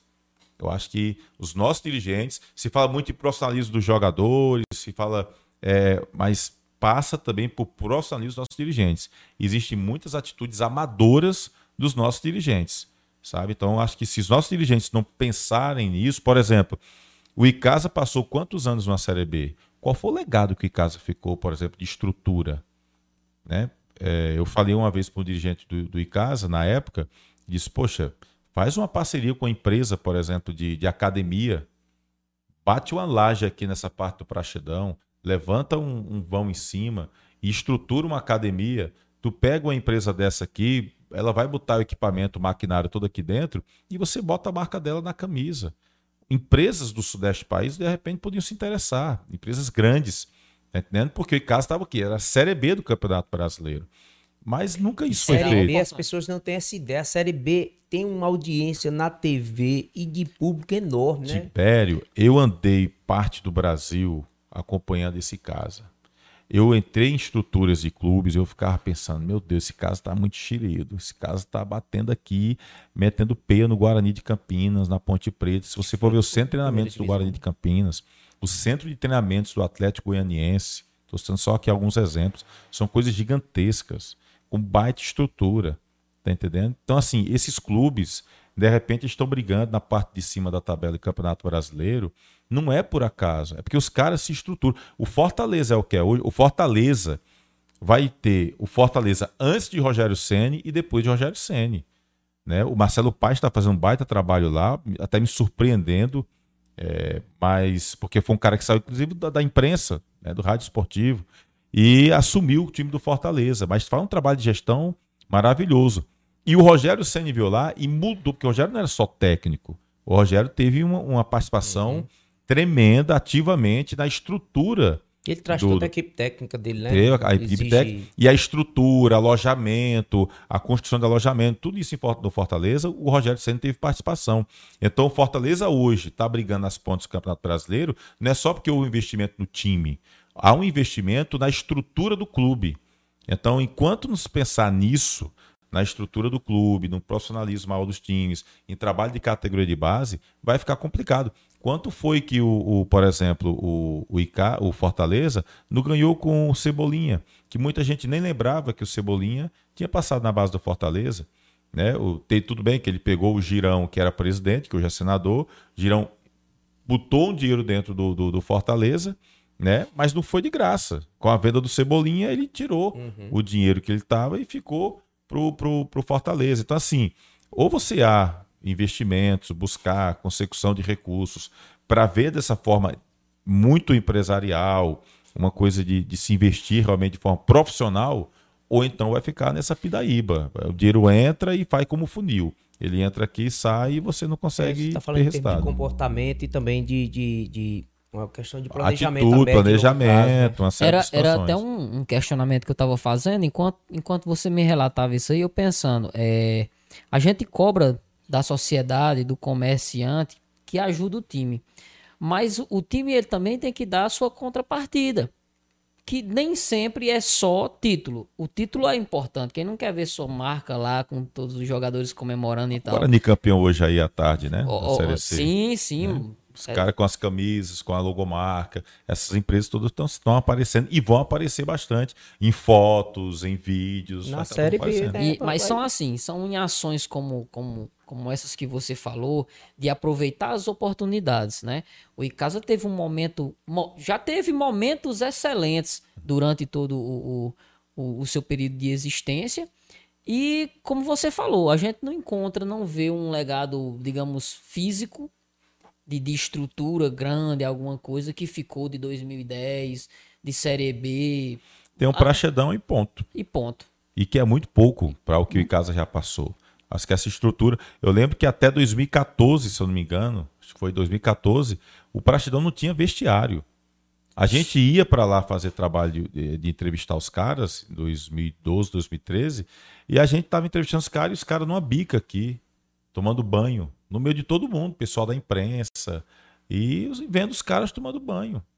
No meio de todo mundo. Aí quer exigir aí, nível profissional. Aí depois, só acho, que amador, né? acho que foi o Emerson, se não me engano, Emerson, Emerson Maranhão, quando chegou, aí construiu um, uma parte lá atrás com tipo um vestiário, com banheiros. Então os caras e hoje vão e saem, mas assim, é muito pouco. Então, assim, ou se pensa a longo prazo, né, em estruturar, em, em, fazer a coisa andar e pensar também em categoria de base, ou então e só futebol, botar a minada dá certo. Futebol é muito assim, você investe para poder vir. Eu vi uma entrevista de Eurico Miranda, ele dizendo que o, o, Vasco tem uma escola, inclusive, tem a escola Vasco da Gama. E eu ouvi uma entrevista dele que ele disse o seguinte, que o Vasco às vezes passava 5 mil crianças, e dessas 5 mil crianças passavam lá, muitas nem se tornavam jogador de futebol, que passava na escola, né? Na escola mesmo. Não é na escolinha de futebol, a escola que tem lá de aula normal, né? Escola de ensino fundamental, ensino infantil, ensino fundamental, enfim. E aí ele dizia que às vezes dois ou três jogadores eram vendidos e era com o dinheiro desses dois, três jogadores que você acabava tendo retorno financeiro do que foi gasto em 5 mil crianças. Né? Então, assim, porque os caras vendem e vendem bem. E a gente viu jogadores saindo daqui, indo para fora, e que os clubes não. Assim, a gente não sabe de conhecimento que os clubes receberam dinheiro. Por exemplo, o, o Dodó jogou na Turquia, foi um cara cria do Guarani depois passou pelo time de casa. O Bismarck esteve nos Emirados Árabes, é criado em casa. O Fábio Lima ainda hoje está nos Emirados Árabes, naturalizou, é, acho que na Arábia, ou foi nos Emirados, vai jogar a Copa do Mundo em Dubai. Está hoje lá o Fábio Lima, que veio para cá e no Crato não pegou nem banco de reservas aqui no time do Crato. E aí alguém chegou e, não sei se foi para o Arimateia, enfim, sei que mostraram lá para ofereceram para o Guarani, o Guarani não se interessou e ofereceram para o Raimundinho. O Raimundinho, deixa eu ver o garoto jogar, viu? Levou ele para o Icasa. Né? E acabou que o rapaz está hoje aí em Dubai. Quanto foi que o Icasa ganhou com esse rapaz? Né? Então, assim, estou citando alguns exemplos. Tem muitos outros. Né? O Assisinho saiu do Guarani, foi para o Icasa, depois saiu, se destacou Ceará, Fortaleza e tal. E, esses jogadores saem daqui e ninguém A gente nada. pegou uma época de, de futebol no Juazeiro, tanto em casa como Guarani. O jogador se destacava ali, sei lá, uma rodada e ia embora. Uma rodada e ia embora. Uma rodada e ia embora. Futebol você investe e aí o empresariado vem. Eu tiro por, por exemplo o, o Corinthians de Ronaldo. Era uma coisa totalmente improvável, tudo aquilo dá certo, de repente veio patrocínio, Roberto Carlos veio através de Ronaldo. Mas, mas tem que ter Não, primeiro. Mas onde Ronaldo foi, meu amigo, quando ele botar sim, o dedo... Sim, É. mas, mas você tem. Mas, quem, o, mas ele treinava no Flamengo É. e o Flamengo não deu oportunidade a ele. Ele passou três O meses Flamengo treinando. perdeu a oportunidade, na verdade. Ali foi a questão de É isso que a gente tá falando. Faltou foi a, Só o convite. Só de camisa Justa- o cabo você- daquele vende na hora que entra no Tem clube, uma reportagem de Ronaldo falando isso. Eu era apaixonado pelo Flamengo até eu conhecer o Corinthians. Por quê? Ele disse que passou três meses treinando, ele só esperava que alguém chegue. Ele, será que eu tinha que chegar lá e pedir? E essa é uma visão. Tá, Flamengo, Corinthians, tudo bem. Mas essa, essa visão assim, mais pra frente, ter coragem, você não, quem sabia que ia dar certo? E se não desse como o Adriano? Eu sabia, mano. É porque não, às vezes- não quis jogar de volta, não. é porque às Adriano- vezes o cara subestima também, né? Os caras subestimam o jogador. Acho que o jogador, ah, tá gordo, tá velho, fim de carreira, não vai dar certo. E poderia ter feito um contrato de risco. Às Que- vezes dá que um contrato de risco que e a o coisa anda. Cabanhas depois foi baleado, A era gente- gordinho, mas era um craque. Pois é. A gente falar assim de jogador, Não, mas pode que ser é de. gordinho, que é craque também, rapaz, que joga no Brasil. É, Walter. Walter. E só joga quando tá gordo. Quando É. ele perde peso, o homem some. É fica tipo, o impressionante. carboidrato, o carboidrato tirar a alegria, quando tira o carboidrato, o homem fica É triste. Sansão, é corte do cabelo de Sansão. Pronto, mesma coisa. Mas a gente fala assim de jogador, mas falando de estrutura, é, falando de rede social, mídia social, a força que esse time tem, o empresariado olha ali e diz assim: Eita, deixa eu ver aqui o Instagram do Guarani, deixa eu ver o Instagram do Crato. Rapaz, aqui tem 100 mil, 200 mil seguidores e a galera e, e Facebook e YouTube com transmissão, como hoje também é, é, os times estão tendo sua transmissão própria. Eu digo, "Oxe, eu mesmo eu queria minha marca. Diego Silva, personal trainer, no cantinho ali embaixo. Só que para isso tem que ter essa visão de alguém. Eu não, não sei especificamente quem, mas tem que ter a visão de alguém lá dentro. O Icasa já faliu uma vez.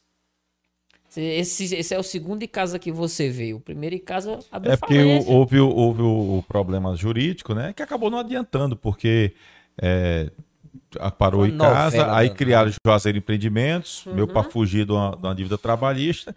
E, mas aí a Justiça Trabalhista acabou que interpretou que, na verdade, só houve uma migração. o acabou espírito, que nem adiantou o isso. fantasma voltou. não foi? É, não aventou essa fuga. Aí Ó. veio a Associação Desportiva, Recreativa, Cultural e Casa, né? Que o torcedor pro torcedor, A e Casa gente, a gente Clube, ama, a gente ama o futebol, a gente ama o time. Eu vou dar um exemplo. Eu assisti, pessoal, um, um documentário do Guarani falando que no começo era Guarani 13 o América e que o Guarani sofria demais porque É o Pedro Paulo que fez, dos três, até três, faculdade. é, dos três times, ele era o de melhor, de menor capacidade financeira na época, mas que é um time que dura até hoje e que quem ama, ama de verdade. Inclusive no, no documentário tem um, o senhor diz assim: Eu até tive uma, uma menina que eu gostava muito, mas a gente não deu certo.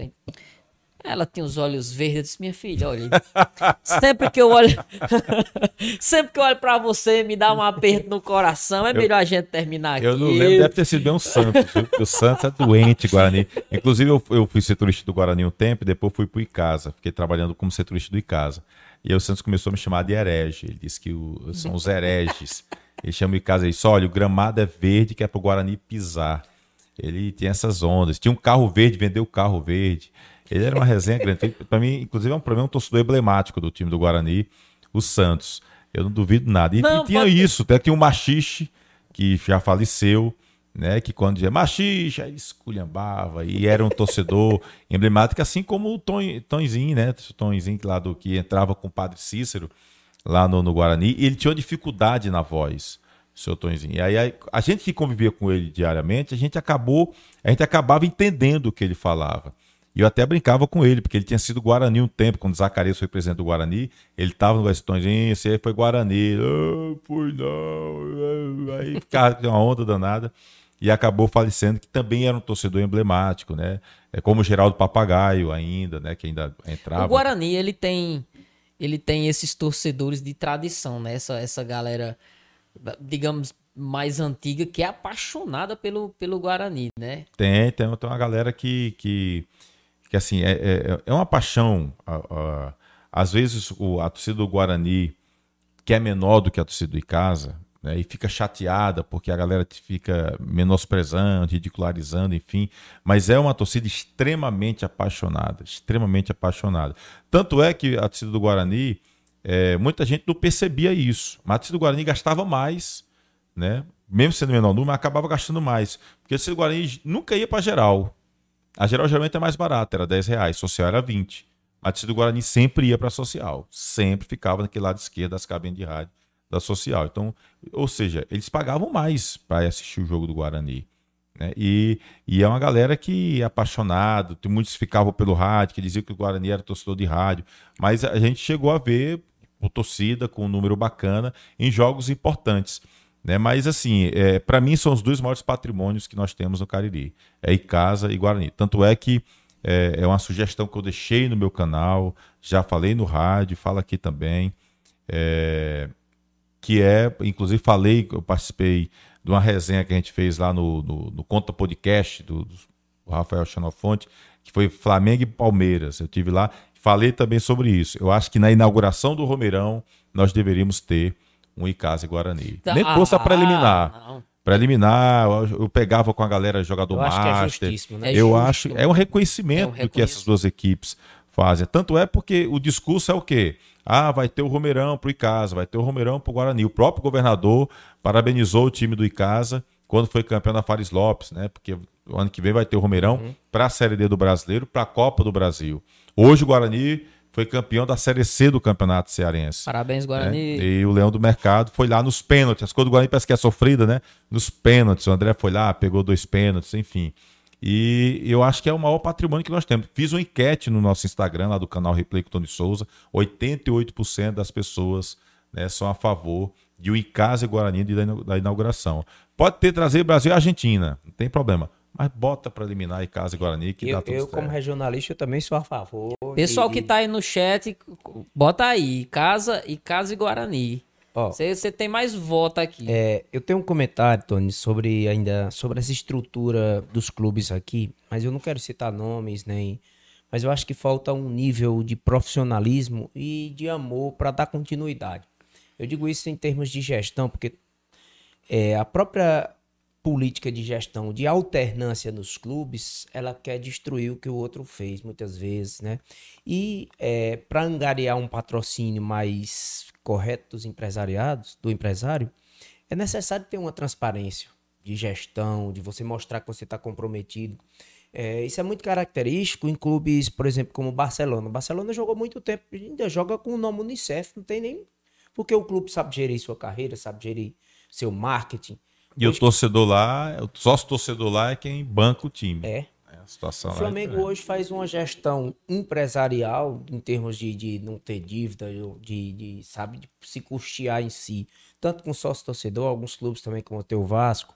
Então, é montar uma estrutura de, de empresariado mesmo. Uma empresa que tem caixa, que sabe quanto é que vai gastar e não deixar essa Passa- bola passa- de neve como já É, aconteceu. até- Passa segurança, né? É, Pablo? exatamente. Acho que essa questão de segurança. Porque também é o seguinte: por mais que falte a, a, a visão do empresário, e, e eu acho que tem que haver um profissionalismo também dos dirigentes, você que é empresário não vai investir no meu clube se você não confia no meu trabalho. Uhum. Né? Você vai. Você se, ah, eu ouvi, eu ouvi algumas pessoas dizer. Ah, mas o empresário tem que chegar, tem que ajudar. Não, ele tem que confiar, porque o empresário também está botando dinheiro dele no clube, não vai botar por botar. Então, ele tem que confiar que o trabalho está sendo feito, que, a- que o dinheiro dele que ele está colocando Está ali vai ser investido, que a marca dele vai aparecer, que vai ser uma coisa bacana, porque você não vai botar por botar também. Por exemplo, eu conversei recentemente com o Ivan Barros, presidente do, do, do Crato. E ele, eu conversando com ele, ele falando das dificuldades financeiras e tal. Eu até disse a ele, cara, Cobrinha, como ele é conhecido, né? Cobrinha, tem que ter cuidado com algumas coisas do Crato, cara. Que, por exemplo, o Crato jogou esse ano a Taça Fares Lopes, não empatou uma partida. Você, ter, você faz, iniciar uma competição e terminar com zero ponto é ruim. E você ainda ser goleado é pior ainda. Ah, mas eu tive dificuldades financeiras. Tudo bem, eu entendo que existem dificuldades financeiras, estamos na pandemia, há uma série de situações. Mas, poxa, tu tem que ter cuidado para teu time também estar. Aí eu vou botar a minha marca, eu vou investir num time que só leva sapeca, e aí? Né? E isso é ruim, não é só para o empresário, é ruim para o torcedor que não chega junto, é ruim para a cidade, para a autoestima da É cidade. pro clube que não forma novos torcedores. Tá né? entendendo? Então, assim, existe a situação. Então, de repente, eu vi um Barbalha que está reestruturando hoje uma nova diretoria, que acabou caindo no colo do vice-presidente, porque o presidente foi eleito e morreu, que era o Djalma Adônio. Aí caiu na, colo de Lourão. E Lourão tá hoje aí, tá até surpreendendo, fazendo trabalho com a galera lá. Tem o Jorge Luiz Bacalhau, que é técnico, que fez um trabalho de base no time cearense, sub-20, manteve a base do sub-20, pegou uma galera da cidade mesmo, botou na Fares Lopes, chegou à semifinal e engrossou o caldo para cima do Icasa. Engrossou o caldo. Foi 2 a 1 no primeiro jogo e 2 a 2 no segundo. E tava perdendo 2 a 0. Se fizesse um golzinho ali, é a cobrança de penalidade a decisão. Então assim, por mais que não tinha dinheiro, dificuldade, o jogador só da casa, tá entendendo? Então, assim, lhe dá uma esperança, dá uma motivação. Eu vi torcedor lá no Barbalho esperançoso pro ano que vem. E eu vejo torcedor hoje do Crato dizendo: o Crato é o primeiro rebaixado. Eu já vi, é, o, o Cobrinha já me falou o nome de alguns jogadores que ele pensa em trazer pro Crato este ano. Se ele trouxer, tem tudo para ser uma equipe forte. Gostei dos nomes, de alguns nomes que ele mandou para mim. Mas vai falar com o torcedor do Crato. Enquanto ele não vê o time jogando e tendo bom desempenho, ele vai ficar com o pé atrás por Mas aquilo que ele viu na azulão Paris tá só na esperança. É, era o que a gente tava falando. Nem só de amor vive o futebol, É. né? Por, por, por exemplo, é, a gente tava conversando sobre a, a portuguesa do Crato, né? Um time muita gente lembra, o pessoal. Primeiro time profissional da cidade. Né? Justamente. Tem muita gente que quer a volta da portuguesa no Crato, mas como a gente tava falando, é por amor, porque gosta, porque é, tiveram momentos bons com aquele time que emocionou e tudo. Mas será que ele tem uma estrutura para voltar? Inclusive, eu soube que há um débito. Não sei se ainda tem. Mas parece que tinha um débito de 20, ou era 30 mil reais junto à federação, parece.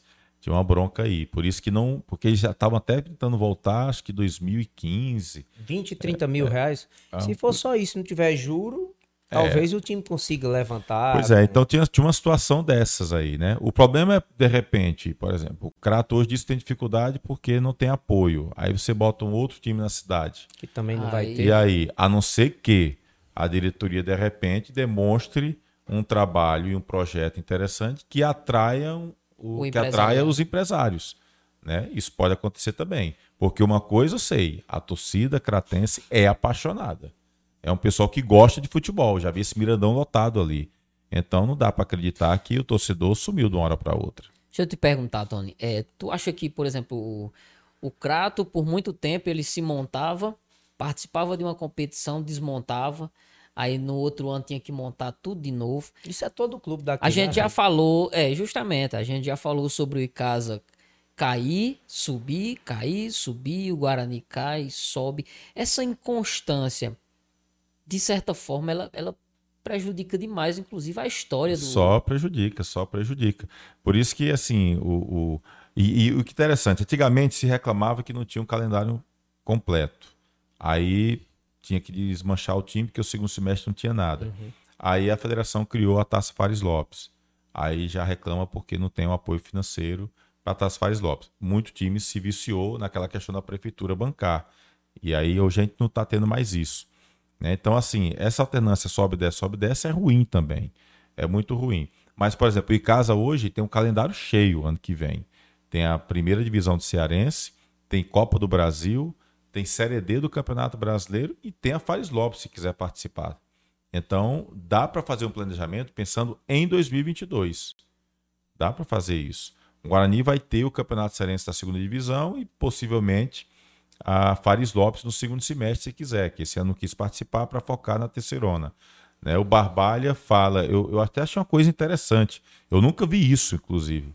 É, o Barbalha já divulgou um calendário de planejamento para 2022, falando em Campeonato Cearense, no Sub-20, na, na segunda divisão, em Fares Lopes, que se eles respeitarem aquilo ali, vai ser bem bacana, vai ser uma coisa até inédita é, de, de, de haver essa divulgação de um planejamento anual. Né? Então, eu acho assim, até para conseguir é um patrocínio, Tony, quando você tem um É. planejamento anual, é, É. melhor. é exatamente. Tua equipe vai jogar tantas vezes, por exemplo, se eu fosse patrocinador, quantas vezes sua equipe vai jogar, em quantos campeonatos televisionados, quantas coberturas de rádio. Porque e, aí, isso pra- que, e aí, pro que, cara, né? quanto mais ele aparece, melhor. Exato. Exatamente. Então, assim, Sub-17, sub. Exato. a minha for- marca vai estar aparecendo Exatamente. aonde? Aon- Então, é, tudo isso aí tem que, tem que haver planejamento. Né? Eu acho, eu estou esperançoso. Eu sou um cara que tem esperança. Estou esperançoso que o Icasa venha a ter uma situação melhor, que o Guarani vai tentar se organizar, porque é impressionante como tem confusão naquele Guarani mais internamente. um. Sempre tem confusão, impressionante. Entra a presidência, eu vi o Rominho hoje dando entrevista, que não sabe se fica, que vai dar apoio, mas não, não quer ficar mais como presidente, porque o Guarani tem essas coisas. Chega alguém e diz, ah, tá, tá, vamos chegar junto. Aí de repente você fala uma coisa que um não gostou, já sai, a outro se afasta, de repente o cara tá sozinho. O Rominho se viu assim ano passado, o time caiu. né? E agora houve esse resgate é, e o time é, é, conseguiu voltar. E para mim, uma das grandes surpresas e gratas surpresas que a gente está tendo aqui, que é o Lamar. Né, que começou ali meio que ajudando o Crato esse é ex-jogador, né? é, começou ajudando o Crato, de repente virou técnico com a saída do Pedro Manta, aí pá, consegue o acesso para a Série D. Algo histórico, o Crato nunca jogou um competição nacional. Aí o Lamar consegue, comandando o time, levar para lá. E o time jogando bem, botou um time ali que jogou bem. Aí, as duras penas. Aí foi pro Tiradentes, quase consegue o acesso com o Tiradentes.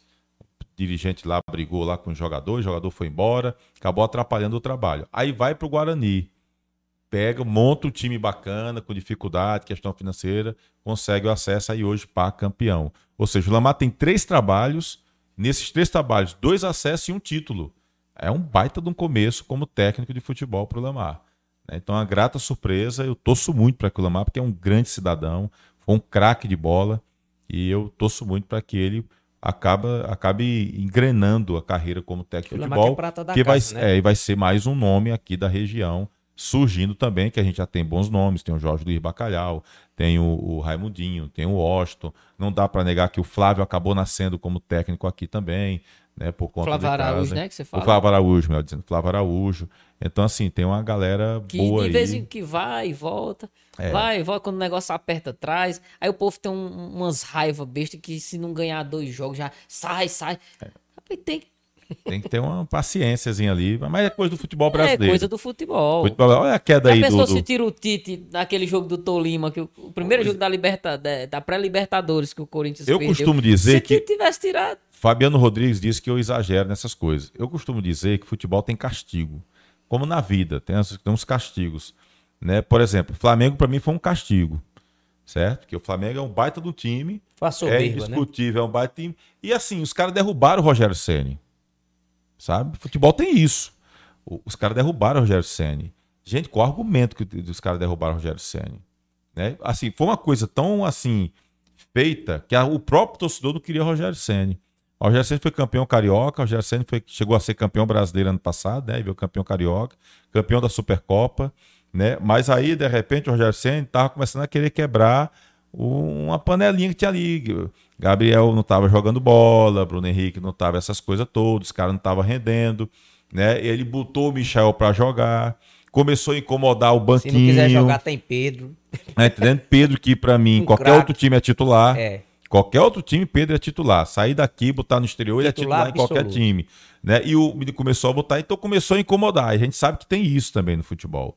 Aí, de repente, cai o, o, o Rogério Ceni Aí traz o Renato Gaúcho. E ficou uma coisa tão chata, ficou uma coisa tão assim, na cara, que o Renato Gaúcho dispensou o convite de Grêmio, ou do Corinthians e de outras equipes, e todo mundo já sabia. O Renato tá só esperando o Rogério cair para assumir o Flamengo. Assumiu e aí veio o castigo. Eliminado da Copa do Brasil, eliminado do Campeonato Brasileiro, praticamente, que matematicamente. Eu não sei, o atleta estava perdendo aí do Bahia hoje, né?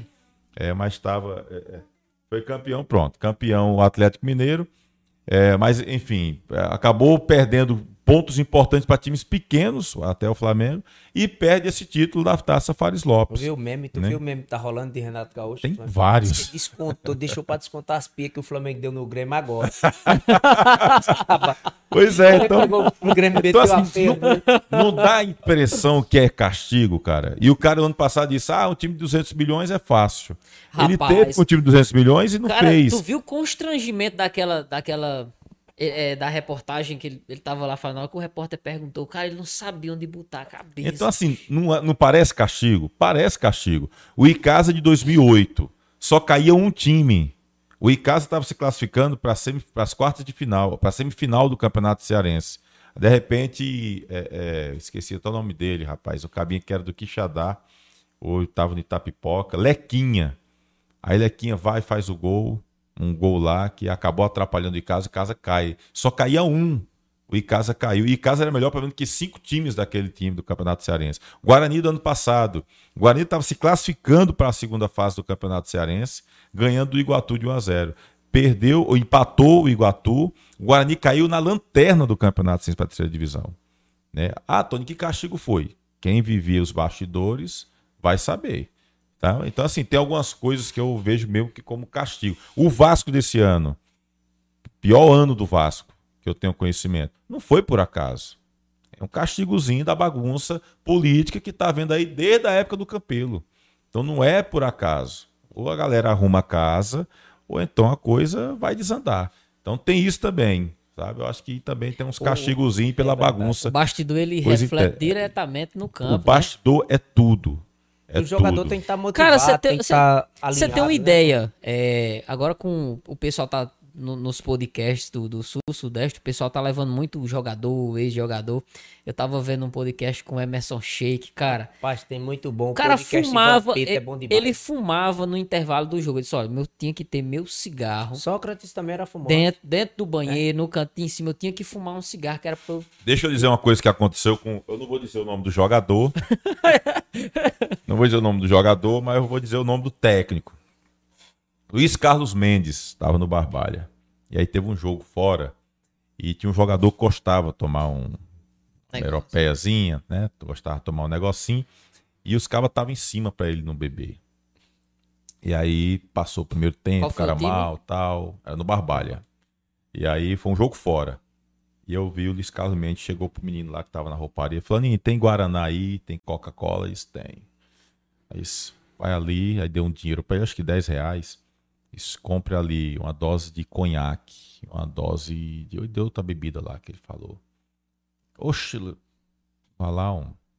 Aí disse, Lu, que foi isso? Relaxa, um, deixa aí. Aí eu vi quando ele pegou um squeezezinho de água, botou a Guaraná, botou a coca e botou a bebida. E mexeu aqui, ó. Uf. Aí, de repente, amigo, esse jogador tava quebrando. Deu no intervalo do jogo, o jogador veio, ele chegou falando, vai hidratar? Aí o cara, puf, aí ele olhou para ele assim, aí ele disse, vá fulano, hidrate rapaz, vai hidratar, fique tranquilo. Aí o cara, tuf, tuf, tuf.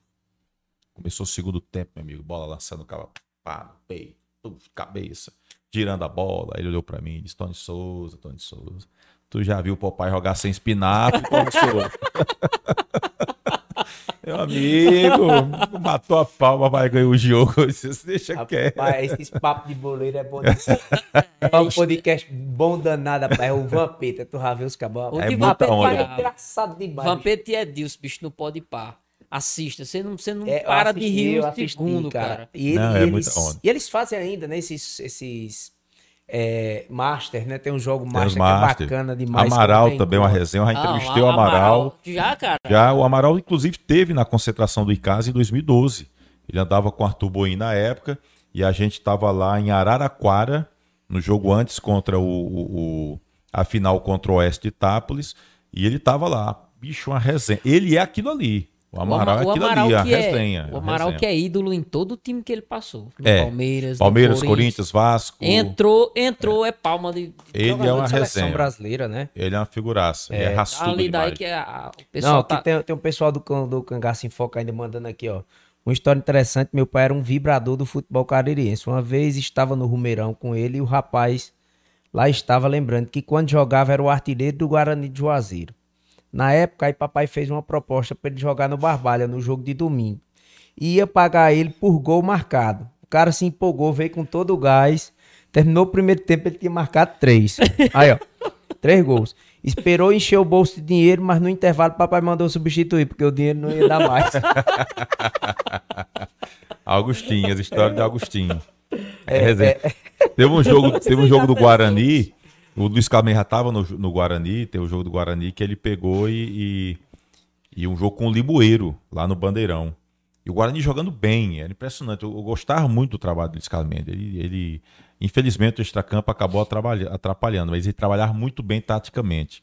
E o Guarani jogando bem. O, o, o Limoeiro acabou acertando quatro chutes, foram quatro golaços. O Valdo era o goleiro. E eram bolas indefensáveis, era bola no ângulo. Teve um acho, do Chiquinho. Acho que era Chiquinho, jogou Fortaleza, jogou Vasco, é de lá de Limoeiro. Acertou uma bola no ângulo, impressionante. Rapaz, o jogo foi tão, assim, perfeito pro Limoeiro.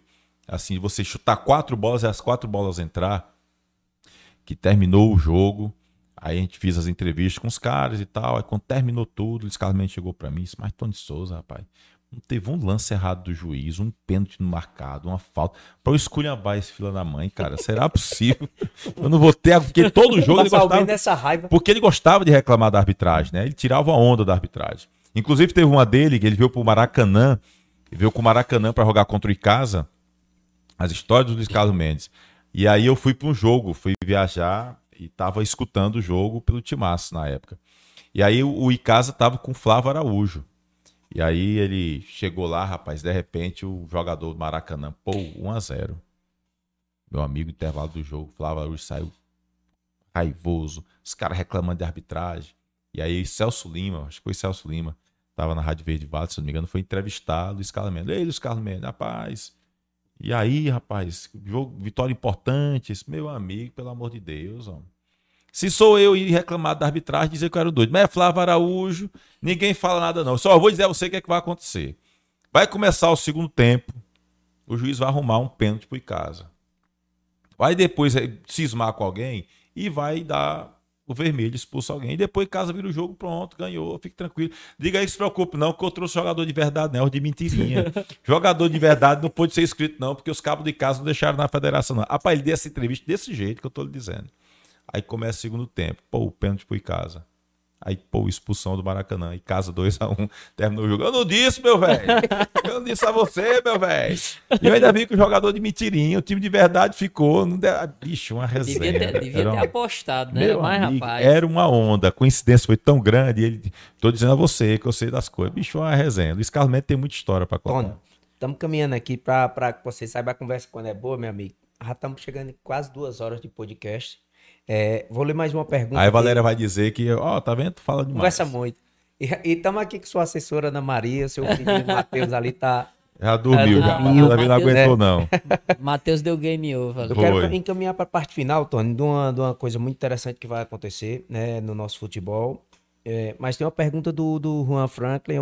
Qual, na sua opinião, que é o maior em casa ou Guarani? Eita, Ah, pergunta eu- rapaz, aí joga. Perguntar pro cabo que tem um canal desse é, é complicado. Mas em que sentido? Né? É. Você tem Tem uma ideia, os quase me matam porque eu esqueci o Campo Grande. Eu não lembrava do Campo Grande. Aí eu coloquei o- os escudos em. Faltou o Campo Grande, faltou o Campo Grande, faltou o Campo Grande, faltou Que o bom, Campo Grande. bom Como é que pode faltar o Campo E o Grande? Campo Grande, cara, é uma coisa bacana. O Campo Grande é. Ele tem muito torcedor que já acompanha. Porque o Campo Grande ele tem 36 anos. Ele é, inclusive, do aniversário da Maria. Dizer que é no mesmo dia. Dia 23 de fevereiro de 85. Né? Como amador. E se profissionalizou em 2015. E aí, o que é que acontece? Tem muitos caras que saíram do Campo Grande e foram para o futebol profissional. O Barbalha, por exemplo, em 2007, quando foi campeão, tinha o Carlão, que está hoje no, Cal- que tava no Calcaia. Carlão chegou lá como Carlos Antônio, inclusive. Ninguém chamava de Carlão. Ele virou Carlão, acho que já no Guarani de Sobral, quando foi o campeão em 2010. Mas o, o Carlão saiu lá do Campo Grande, foi para lá. O Rafael, que hoje é vereador em Juazeiro, saiu do Campo Grande, foi pro, pro Barbalha. Paulo Sérgio, lateral esquerdo. Tinha uma galera. E o Bozó também, inclusive. O Bozó, que é hoje é massagista do Icasa, foi campeão do Icasa. E, inclusive, tem uma coisa interessante do Bozó. É, o Bozó é louco pelo Campo Grande, gosta demais do Campo Grande. Toda vez que a gente ia pro canto, falava no Campo Grande. E aí, ou seja, tem uma galera que acompanha até hoje no Campo Grande. E, e se eu botar um vídeo no canal, chove de acesso Campo Grande. É impressionante. Ninguém fala da- dessa torcida toda do Campo Grande. Mas tem muita galera que acompanha, parente de jogador, uma coisa impressionante. Mas falando do Bozó, o Bozó em 2007 foi pro Barbalha e o Bozó era apenas o cara lá da massagista, fazia massagem nos jogadores e tudo mais. E, e ele aprendeu a aplicar a injeção no Barbalha tinha um técnico de enfermagem que viajava com o Barbalha, que era o João Batista, né? E aí, quando foi uma vez, é uma coisa de louco, mas foi desse jeito. O Bolsonaro disse, rapaz, eu queria aplicar, aprender a aplicar a gestão. Depois vamos. E os jogadores deixavam ele aplicar. Aí o João Batista disse, pois é assim, ó, vem aqui e tal, e tu aplica. Aí foi e aplicava. Escobar era Aí, jogador. Pois os jogadores, ele aprendeu a se bobear, ele aplica injeção melhor que muito técnico de enfermagem.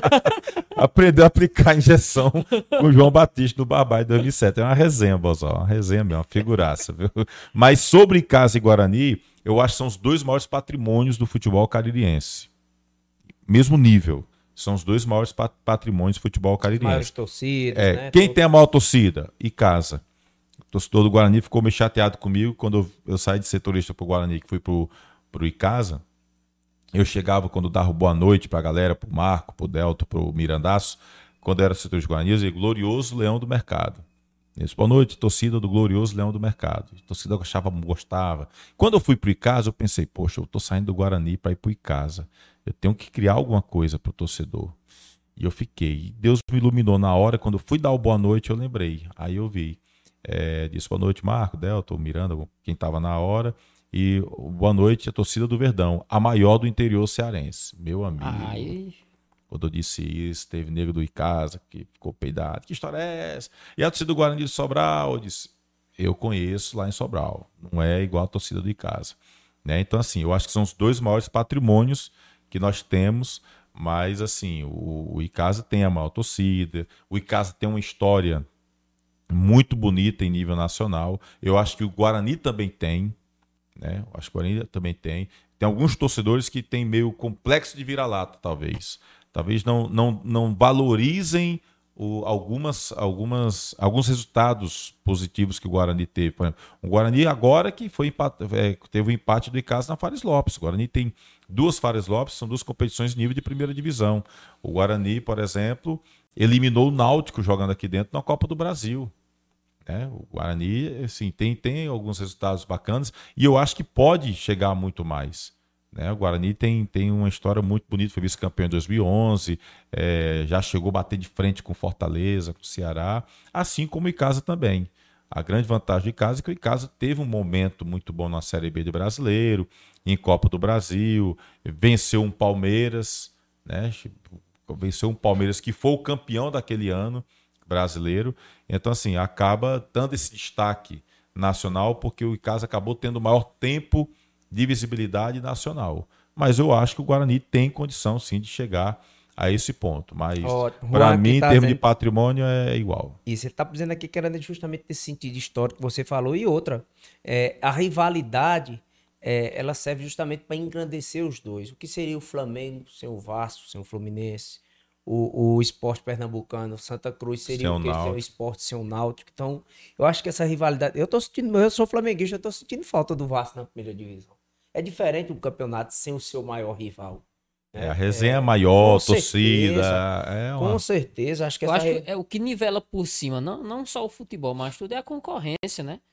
Quando você tem a concorrência forte, você tem que ser forte. Mas também. olha, é tudo na vida, porque é por isso que eu digo que o futebol tem muito parecido. Porque, por exemplo, é, quando você tá sozinho, né, por isso que eu tô achando bacana esse negócio de podcast, porque eu não sabia, eu, eu não era ligado, eu assumi o canal alfabeto digital, tô começando a me acostumar com as coisas agora. E aí, por exemplo, é, tem um conta podcast lá com o Rafael Xenofonte, por exemplo. Foi o primeiro, conto, foi o primeiro podcast que eu vi, foi o deles né? E aí a Ana Maria me falava sobre o negócio de podcast e tal, e aí o, o Laerto pegou e veio para cá. E eu fui e acompanhei o Laerto aqui com vocês. Né? Então, de, repente, me chamou a atenção, porque quando o Laerto veio para cá, eu pensei que era o mesmo, e não era. Então, nós temos dois podcasts aqui do Cariri, na região, né? que, que são diferentes. E aí, por exemplo, acaba obrigando um ao outro manter o nível de entrevista, negócio bacana, porque, é, enfim, tá um negócio bacana aqui, então a galera começa a ficar exigente. Quem vai surgir depois vai vir nessa linha. E aí você vai se espelhar, e depois eu comecei a acompanhar podcasts vários, e eu vi que tem vários podcasts, uma galera aí, sabe? E, e é muito bacana, e você vê o nível, tem uns que às vezes focam só para um setor, outros não. Né? E, eu, e eu acabo não achando que ninguém é concorrente de ninguém aqui. Porque eu acho que, por exemplo, é, vamos dizer aqui uma situação, por exemplo, Ronaldo Angelim. Ronaldo Angelim foi lá, vai lá no, no podcast com o Xenofonte. E ele vem para cá, eu acho que vai atrair, porque o que ele vai dizer lá, de repente, vai- não vai ser a mesma coisa daqui. Com certeza. Vai ser uma outra situação. E se ele for para um outro, vai ser diferente também. Porque tem muita história para ser contada, tem muita coisa para ser falada. E os bastidores, então, nem se fala. Porque, por exemplo, os bastidores foi uma coisa que, que me ajudou a, a, a ter o destaque no rádio esportivo. Porque eu trabalhava muito com essa questão de bastidor. Eu lembro que uma vez, quando tinha o Twitter, tinha não tem ainda, né? Mas eu utilizava o Twitter com É mais porque hoje é frequência. rinha de briga. Pois já é, só- é confusão grande. Mas eu lembro que teve um Twitter, eu tava uma vez no Crato, no Mirandão, e aí eu mexendo aqui no Twitter e vi um comentário do Márcio Bittencourt. Cara, eu não lembro qual era o comentário, mas o Márcio Bittencourt soltou uma- uma- um, um comentário que era uma indireta para alguém. Aí eu não pensei duas vezes. Peguei, fiz uma matéria, na época eu era participava do site Artilheiro, aí botei, técnico de casa diz isso, isso e isso. Meu amigo, virou pauta. Foi uma confusão do diabo porque o Márcio Bittencourt disse aquilo ali. Né? E aí a gente foi atrás. Né? Aí veio esse negócio de bastidor, uma entrevista que eu fiz com o Arnaldo Lira, por exemplo, depois da vitória contra o Guarani de Campinas. O Guarani vai lá, faz 1 a 0 vence. Eu vou entrevistar o, o, o Icasa saiu da zona de rebaixamento, vou entrevistar o Lira, o Lira esculhamba. Ó, tô entregando o cargo, tal, Zacarias, ó, tem babão demais aí no time do Icasa, não sei o quê, um monte de vagabundo que atrapalha, PPP, isso pegou a metralhadora giratória detonou. De repente, pô, desapareceu. Né? E aí, ou seja, essas coisas acabam vindo, e aí, se você for contar, é uma história atrás do outro, uma situação. E aí, jogador que veio e que de repente caiu no meu colo. Teve muita situação assim. Eu, eu tenho contato de um monte de gente, de repente o cara liga pra mim, ei, tá sabendo que fulano tá indo pra aí? Que história é essa? Aí eu, ah, eu vou, quando chega aqui, pô, bota o cara no ar e a coisa acontece. né? Então acontecia muito isso. Agora, você acontece como? Conversando, sabe? Dialogando. Eu costumo dizer, a Valéria mesmo diz, ah, tu fala demais. Né? Mas é falando que você acaba conhecendo as coisas. Até eu citar uma coisa que não foi de futebol, é, um, um furo de reportagem que acabou caindo no, no meu colo do Laerto. Eu fui, por exemplo, fazer um, um trabalho lá em Nova Olinda com o seu expedito celeiro. E a gente foi fazer uma matéria despretensiosa sobre a, a- o trabalho do seu expedito celeiro. E de repente cheguei conversando com a cunhada dele. Aí fui, comecei a conversar. Pai, me deu um furo de reportagem, diga alguma coisa aqui. Aí disse, não, não tem nada, nenhuma notícia não, não tem nada não. "Ah, o que foi? Aí disse, disse, não, besteira. Ah, inclusive ah, já mandaram aí, nada. O que tinha mais recente aqui foi a fantasia dele que chegou. Isso, mas fantasia de quê? Não, da escola de samba que ele vai desfilar no Rio de Janeiro. Eu disse, como assim? Aí disse, não, ele vai ser homenageado por uma escola de samba. Uma ala lá da escola de samba, ela disse o nome da escola, que eu não lembro agora o nome. Acho que foi é, Serrana, alguma coisa Acho assim. que foi. Aí disse, ele vai... Como assim? Ele disse, é... Não, mas isso aqui foi em fevereiro, era acho que novembro. Eu disse, sim, minha querida, mas alguém já falou sobre isso? Vocês deram entrevista? Não, acho que ninguém nem sabe. Aí vai, quando ela passou a história. Ah, não, Laerto, vamos aqui. Seu Expedito, vamos lá, você está aqui de novo, vamos conversar aqui. Aí comecei a conversar com o Expedito. Aí pega, não, rapaz, aconteceu, papapá. Moral da história. Estourou a história de seu Expedito Celeiro. Né? E como foi que eu descobri? Porque eu fui conversar com a cunhada dele depois. Se eu faço a reportagem vou embora.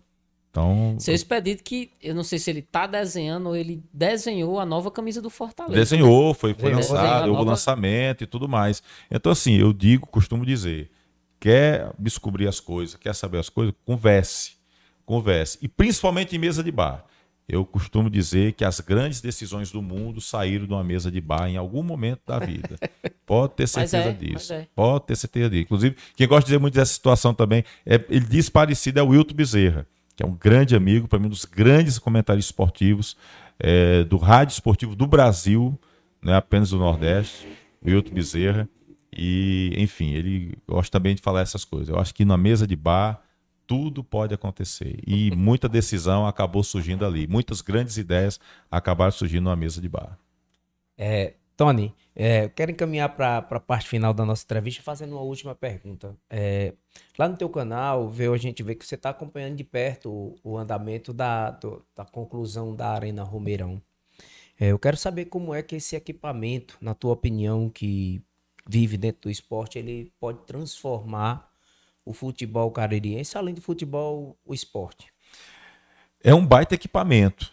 É um baita equipamento. É e eu acho que assim vai, a gente vai ter que mudar um pouco o conceito de uma série de situações, porque não é um equipamento barato. Então, é, pensar que as equipes vão entrar e vão fazer como era antigamente, eu acho que é uma utopia. Né? Eu acho que não.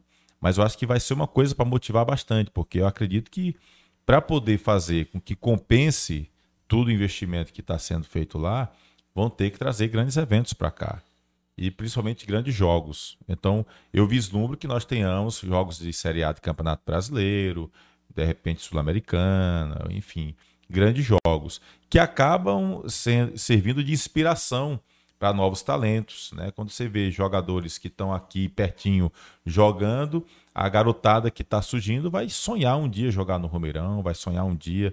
Ah, existe isso hoje? Existe, mas isso pode ganhar uma proporção maior dependendo de quem venha para cá. Tem a questão econômica, porque acredito que vão vir grandes eventos, shows, né? Já que a ideia também é essa. É, vai ter a questão do comércio lá, porque já tem box que vão hum.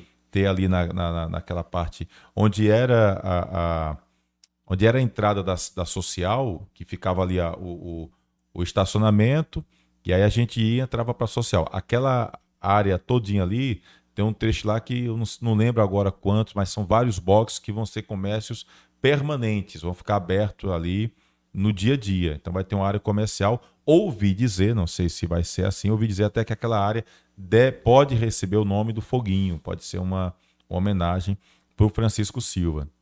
Então, assim, existem N possibilidades para aquela Arena Romeirão. Então, acho que pode ser um grande equipamento, inclusive de turismo.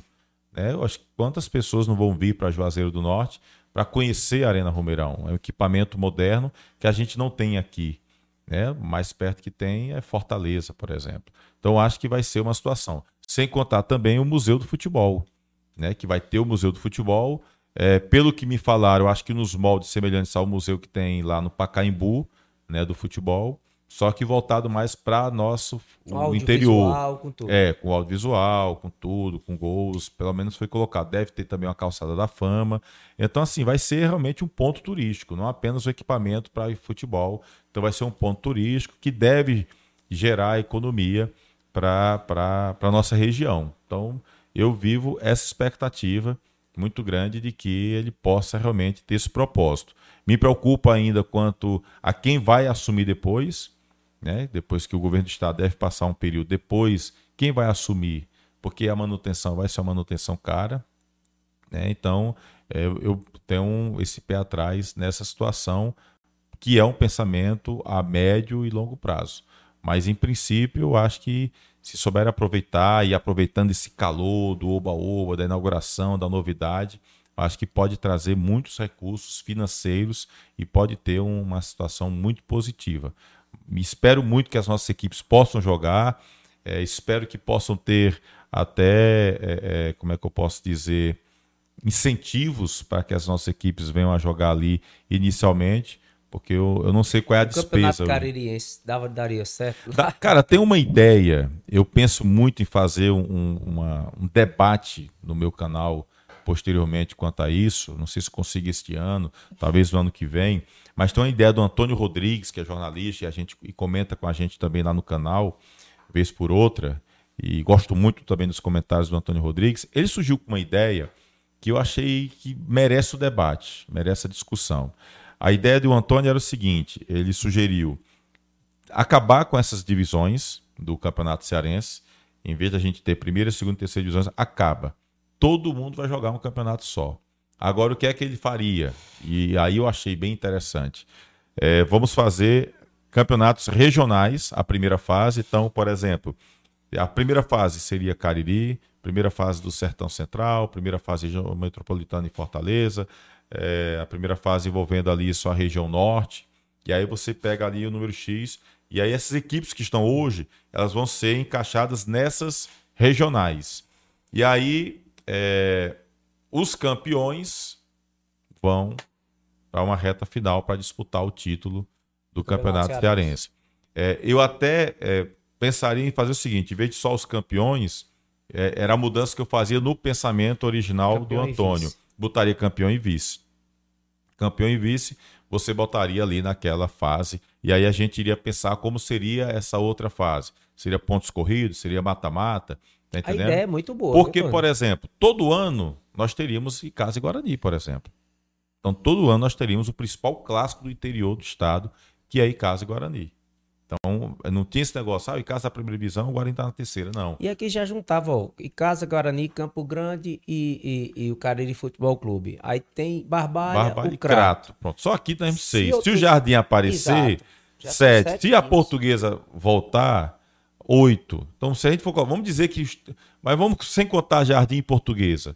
Nós temos seis, seis. times, quatro em Juazeiro, uma de Barbalha e uma do Crato. Então só aqui um já tem uma baita chave. É, chave. Um ponto corrido rapidinho. Tá entendendo? Então já tem seis clubes aqui. Aí vamos pegar ali, por exemplo, da região norte. Você tem Guarani Sobral, tem Itapajé, tem Itapipoca, né? Tem o Tianguá, tem São Benedito, que fica naquela uhum. região ali subindo um pouquinho, né? São Benedito. É, enfim, aqui você já está contando rapidinho cinco times. Né? Se você for pegar aqui, digamos, Sertão Central, Centro-Sul, a gente pega Quixadá, Limoeiro, Iguatu, né? É, é, enfim, a gente vai pegar algumas equipes ali, Boa Viagem, que tá, tá meio parado, de repente, numa situação dessa, voltaria. Aí eu nem conto região metropolitana, porque aí tem Maranguape, tem Horizonte, E seria, Tony, assim, na lógica, um campeonato bem barato, porque o deslocamento era bem era interno, curto, exatamente. Né? Diminuir os custos. E você diminuiria que... os custos e você deixaria acesa a rivalidade Tá entendendo? E, por exemplo, você todo ano, no, no grupo regional, você já estava brigando por um título. Uhum. Você já tinha um título, por exemplo. Quem ganhasse aqui no Cariri ia ganhar, digamos, o. o, o a, assim, sei lá. A, o, o, regional do Cariri. Taça Padre Taça Padre Cício, pronto, que é o interior, né? Que hoje é a taça do interior. Então já ganharia a Taça Padre Cício, que é o do Cariri. Né? Seria campeão do Cariri, o campeão norte, campeão Sertão Central, Centro-Sul, campeão capital. E aí depois ia a galera para brigar pelo Campeonato Cearense. Porque uma coisa que eu acho absurda é esse negócio de Ceará e Fortaleza não estar na primeira fase. Eu também porque, acho absurdo. Sabe, é, um, um, eu vi um dirigente uma vez me dizer. Final na capital. É porque um dirigente me disse uma vez: não, mas aí, aí fica mais fácil para a gente brigar entre nós, ficar em primeiro no, no primeiro turno e ganhar uma vaga para a Copa do Brasil. Isso tem que mudar. Porque vamos aqui, e caso se e Fortaleza então já entram com o benefício de não serem brigar pelo rebaixamento. É. Não vão brigar nunca pelo rebaixamento. Né? Porque já estão entrando na segunda fase. E, inclusive, na primeira vez que aconteceu, ainda entraram com as equipes com o jogador pendurado, jogador suspenso e ele zerado. Então já foi outro benefício. Né? E outra coisa, este ano, agora em 2022, e Casa ou, ou Fortaleza podem ser campeões com seis jogos. né? Porque por exemplo, já entra na segunda fase, numa fase de mata-mata, pô, é quarta de final, de repente semifinal e final. Pode chegar de repente ser campeão com seis jogos E- ou e eliminado com jogando em menos. casa toda a vida. Nunca Tá sai pra entendendo? jogar fora. Então, assim, é uma situação que você favorece muito. Ah, mas estão jogando Copa do Nordeste, está noutra situação. Então, bote sub-23, meu querido. Exatamente. Ou então você abre mão de jogar o Campeonato Cearense. Vão me esculhambar, vão me achar um absurdo. Não, mas, eu você tem que penso pensar assim, no todo, né? Você Até porque, pensar- por exemplo, existem competições estaduais onde as equipes começam antes. E tem tipo, por exemplo, o Baiano, o Bahia jogou com o Campeonato Sub-23. O, o, o Ceará, um dia desses, foi campeão brasileiro Sub-23. Campeão brasileiro de aspirantes. Então tem um time competitivo. Botou para jogar, por exemplo, agora a Faris Lopes com Sub-23. E por que não pode fazer no Cearense? Ou então priorize o Cearense para não priorizar a Copa do Nordeste.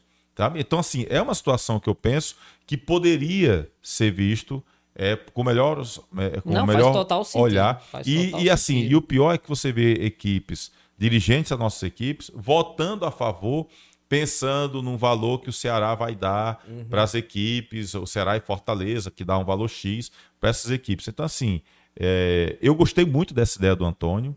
Né? Eu gostei muito Eu que você também tira essa gostei questão de rebaixamento. faz muito. Faz muito sentido. E aí você acaba. E aquecer, ó, hoje eu, eu falei com o Tibério à tarde. Tibério, eu. Onde eu encontro uma camisa do craque? Rapaz, talvez encontre em tal canto. Na casa dos esportes. Talvez. Era pra ser mais acessível. Inclusive, tem um cara, eu esqueci o nome dele agora, que ele entra no meu Instagram. Vou dizer a do vocês, eu não tô com a que é camisa do craque Trairi. agora, que eu não, não achei. Pôs o cara de Trairi e que tá querendo comprar. Tony, rapaz, veja, fala com o presidente que eu tenho interesse de comprar a camisa do cara. O cara é de Trairi Você tá, e tá gostou, vendo o que. achou que- bonito. Você tá vendo o que. Bonita a camisa, Achou realmente bonito. eles fazem. Eu Sério? tenho uma. De Trairi uma que tem um trairiense, que é no trechinho lá do, Pois do é, e a, e a- e a. Federação Cearense de Futebol, Tony, pensando dessa forma, ela iria fomentar o desenvolvimento de outras equipes, de campeonatos regionais, Exato. o- dentro é. do Ceará. Ficava muito. A ideia é muito promissora. Aí seria onde eu tenho dentro do, do pensamento uma ótima oportunidade da portuguesa voltar, do jardim entrar, do crato crescer muito mais. Mas é esses pensamentos pequenos que a gente tá falando aqui que atrapalham o time diretamente. Porque, olha, vamos aqui. Hoje eu vejo falar, eu vejo um- uma corrente que querem o fim dos estaduais. Eu vejo uma corrente assim já há algum tempo. E aí você penaliza as equipes menores. Mas, por exemplo, aqui no futebol cearense, é, eu vejo às vezes os colegas reclamarem lá na capital de que Fortaleza e Ceará não são bem respeitados quando jogam no Sudeste e no Sul do país né? Mas esse mesmo sentimento a gente sente aqui no interior no, quando se refere ao tratamento da capital. Não há o mesmo respeito do pessoal da capital para o futebol do interior. Tanto é que a gente passou muito tempo, a final do Campeonato Cearense sendo aonde? Só sendo em Fortaleza. Depois foi que mudou um pouco essa situação. E outra coisa, Ceará e Fortaleza passou um bom tempo vivendo do Campeonato Cearense. Ah, agora tá na Série A. Aí agora, agora mudou de patamar. Aí agora vamos menosprezar o campeonato estadual? Eu não acho que é bem assim, tá entendendo? Então, assim, se tudo bem, é como se estivesse pensando que nunca vai sair dessa parte de cima da tabela. E tem outra, Tony. Se as equipes menores fomentando o aparecimento de uma liga regional, pudesse, pode surgir jogadores de base para as equipes cearenses. E tanto esse trabalho de base é importante. Olha o Floresta aí numa Série C do Campeonato Brasileiro. Oi. Olha o Atlético aí numa Série C do Campeonato Brasileiro, que trabalharam com por exemplo, o Raimundinho, que está no Atlético hoje, que faz um trabalho bacana com jogadores de base, tanto o Floresta como também o Atlético Cearense. Eles fazem trabalho de base, tá entendendo? E aí, por exemplo, o Juazeiro Empreendimentos que surgiu aqui, eu não sei se o Kleber ainda está ligado ao Juazeiro Empreendimentos, mas o Juazeiro Empreendimentos tem um monte de jogador ligado ao Juazeiro Empreendimento, pode ir no BID, pro- procura o tanto de jogador ligado ao Juazeiro Empreendimento e que está sendo emprestado, está sendo negociado, tá entendendo? E que o time está ali fazendo trabalho de categoria de base. Tem um Wesley que foi campeão cearense com o Icasa em 2020, que saiu do Icasa, foi para o Grêmio e hoje está no Vasco, fechou um contrato de empréstimo, foi emprestado inclusive no site do Vasco. Eu nem sabia que ele tinha ligação com o Juazeiro. E aí foi no, no site do Vasco que eu vi quando ele mandou uma mensagem para mim, eu até publiquei no stories do canal Replay Tony Souza, quando ele foi pro Vasco. Aí eu fui publiquei, Tony, vou mandar a foto para você para você publicar. Tá bom, pá, publiquei. Mande mesmo. Aí ele foi e publicou. Ou ele foi mandou, e eu publiquei. Aí depois eu tive curiosidade de ver como é que estava lá, porque o Vasco, de vez em quando, fica lançando quando contrata esse garotada. E estava dizendo que o jogador é ligado ao Juazeiro. E muita gente não sabe disso. Teve um jogador, que agora me recordo o nome, que passou aqui por Icasa e Guarani. Tá do futebol do europeu, foi convocado um tempo desse para a seleção brasileira. É, tendo lateral esquerdo, agora me falha o nome dele. Então, assim, é, é, tem essas situações que eu acho que podem ser fomentadas se nós tivermos um campeonato onde o tratamento para os clubes do interior foi de forma igualitária para o, com o futebol profissional, com o futebol da capital. Agora, também passa pelos nossos dirigentes. Mas, também passa pelos nossos uma dirigentes. vez. e a gente, que, né? a gente que trabalha com, que lida com história, principalmente história de Ceará, de Cariri aqui, toda semana, Tony, deixa eu lhe dizer que essa realidade de indiferença entre capital e, e Cariri não, não é só no futebol, não, viu? Essa não, é, e interior, sabe? E, e, é por isso que, assim, e se você for para procurar, por exemplo, vai procurar a imprensa lá na capital e vai pegar o tanto de galera que tem lá do interior. Tem muita gente lá do interior, tá entendendo? Muita gente que é do interior, nem sempre é do interior daqui, da parte sul, mas é de outros, de outras regiões do estado. Então, assim, eu acho que às vezes tem um preconceito besta uma coisa desnecessária. É, por exemplo, se fala muito de preconceito de Nordeste com Sudeste. Eu tive a oportunidade de viajar, graças a Deus, nunca sofri nenhum tipo de preconceito lá. Pelo contrário, eu vi uma galera que me acolhia bem. Eu fui sempre muito bem acolhido por colegas de imprensa no Sul e no Sudeste do país. Sabe, fiz um, um jogo de seleção brasileira, é, Brasil e Venezuela, nas eliminatórias, acho que 2010. E que eu cheguei lá, o cara perguntou: e aí, parceiro, é de onde? Um senhorzinho lá do, do, do acho que de Santa Catarina, acho que era é Santa Catarina, era Rio Grande do Sul. E eu disse: não, eu sou do Ceará. Ele começou a me chamar de Ceará. E eu lembro que eu estava fazendo uma entrevista com o Caio Ribeiro, é, com um gravadorzinho aqui, e estava com uma máquina fotográfica aqui de lado. E eu vi aquela pessoa puxando a máquina. Quando eu olhei aqui, o Caio respondendo, era ele, esse senhor. E aí eu deixei, ele pegou a máquina e foi, tirou uma foto, eu entrevistando o Caio. E aí depois, ó, oh, Ceará, qualquer coisa estamos por aqui, se você precisar aqui. Eu disse, não, tranquilo. É, então, assim, legal, rapaz. Sabe? Então, assim, eu ouvi um, muita galera assim, é, é, acolhedora. Eu nunca senti preconceito. Eu acho que assim, existe, existe. Já soube de conhecimentos, de, de, de histórias? Soube. Mas às vezes se exagera tanto que vai um monte de gente armado para certas coisas.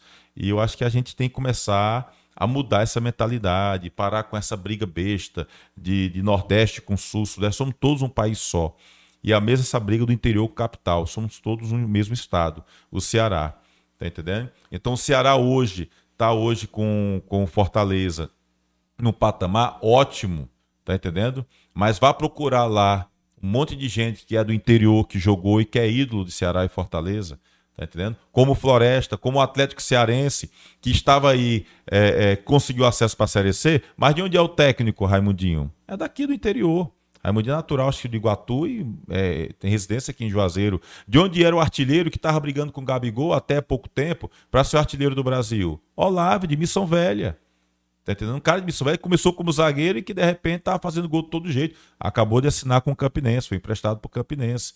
Certo? Então vamos pegar a galera do interior que vem se destacando. Então para que essa besteira? Sabe?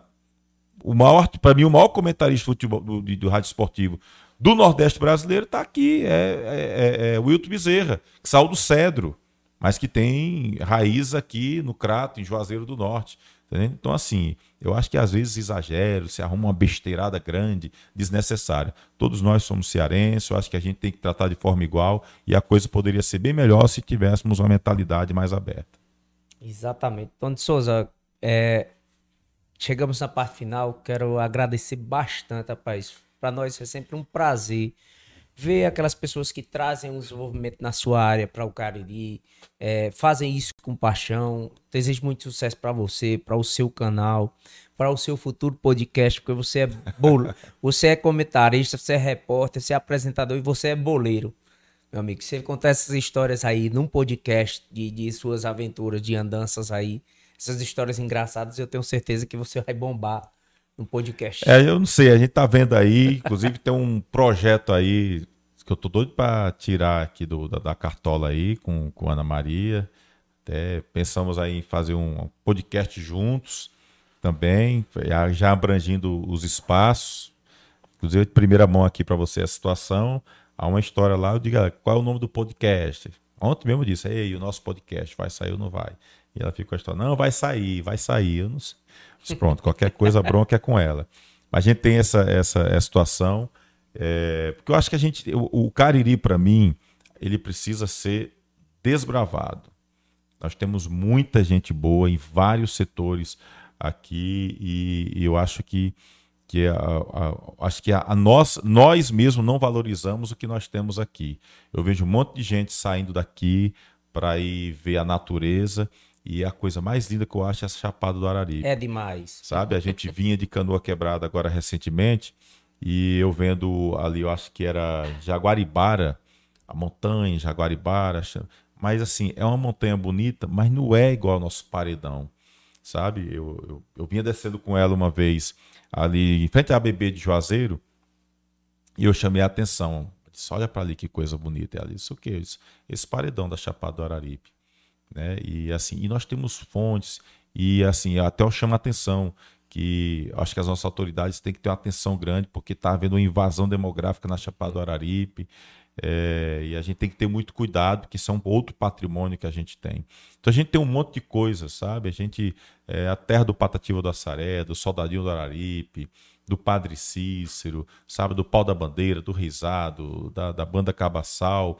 Mas nós também somos é, é, um- uma terra, sabe? De uma pessoa anônima que, que de repente tem um trabalho bacana, de uma, sabe? Dona Maria, que, era da- Dona Maria que fazia produto de barro, faleceu agora recentemente, Maria do Socorro, que eu conheci, tive o prazer de conhecer, sabe? Do Tostão, que tirava foto do, do, do Romeirão e que tem fotos bacanas, históricas, e que muita gente não, não, não, não sabe, tá entendendo? Então, assim, tem tanta gente comum que, que, que tem uma história para contar, sabe? Que tem uma situação bacana aqui, é, sabe? Daquela mulher que, que vende a tapioca, o cara que vende o espetinho, picolé. Eu lembro de um senhor que vendia o picolé do Jardim, que era um picolé famoso que nós tínhamos aqui, que a gente não tem mais. E ele faleceu já, que era lá de Barbalha. Eu achava bonito que ele dizia, Geladinho, é o picolé do Jardim. E a gente ia comprar, sabe, o, o picolé dele, que era o picolé de coco queimado. Então, assim, nós temos tanta coisa bacana que às vezes a gente não dá o devido valor. Sabe? A gente tem um monte de gente que trabalha com couro que não é só o Expedito Celeiro. O Expedito Celeiro é o nosso ícone. Mas nós temos um monte. Tem um André aqui do Crato que trabalha com couro, que faz um trabalho bonito, bacana. Tantos músicos, compositores. O Luiz Fidelis, para mim, é um dos melhores, um dos gigantes do nosso, do nosso país. E nós temos outro tanto de gente. Temos o sabe? Fábio Carneirinho que esteve aqui. Olha, eu sou Vidal, fã do Salatiel aqui do Crato, sabe? E Faz tempo que eu vi o Salatiel cantar e eu acho bacana demais. Sou fã do Lifanco. Gosto de ver o eu, eu, eu gostava de ver o Lifanco tocar. Eu ficava, ele nem sabe disso, nem ele nem o Salatiel, tô dizendo agora, mas eu gostava de ver o Lifanco dedilhando com aquela coisa linda, eu chego e me arrepio. Eu gosto da interpretação do, do, do João do Crato. Eu gosto de dizer que o João do Crato, e, e- e ele nem sabe disso também, mas o João do Crato para mim é o Ney Mato Grosso versão Cariri. Com João do Crato também é o. Ney Mato Grosso versão Cariri. Então, assim, eu tô citando alguns, sabe? A Socorro Luna, que é uma figura folclórica. Tá Silene, cá. a, a- Selene Queiroz, que é uma pessoa também de uma riqueza de história, de cultura. Então, nós temos muita coisa. E eu Parece acho que... que, tá lendo a agenda, é?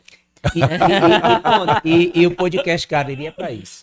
São é justamente para essas pessoas. E eu vou logo lhe adiantar. Quando as pessoas vêm aqui, elas se tornam consultores e indicadores de pessoas. Porque nós temos um radar. Esse radar é assim. Aí depois, quando vem um convidado, ele vai ampliando.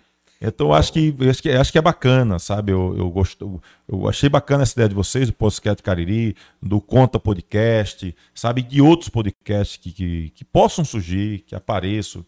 Vamos conversar, porque nós estamos, infelizmente, no período da vida onde as pessoas não saem da rede social. É todo mundo no Instagram, todo mundo no WhatsApp, no Facebook. É, é, é interessante você.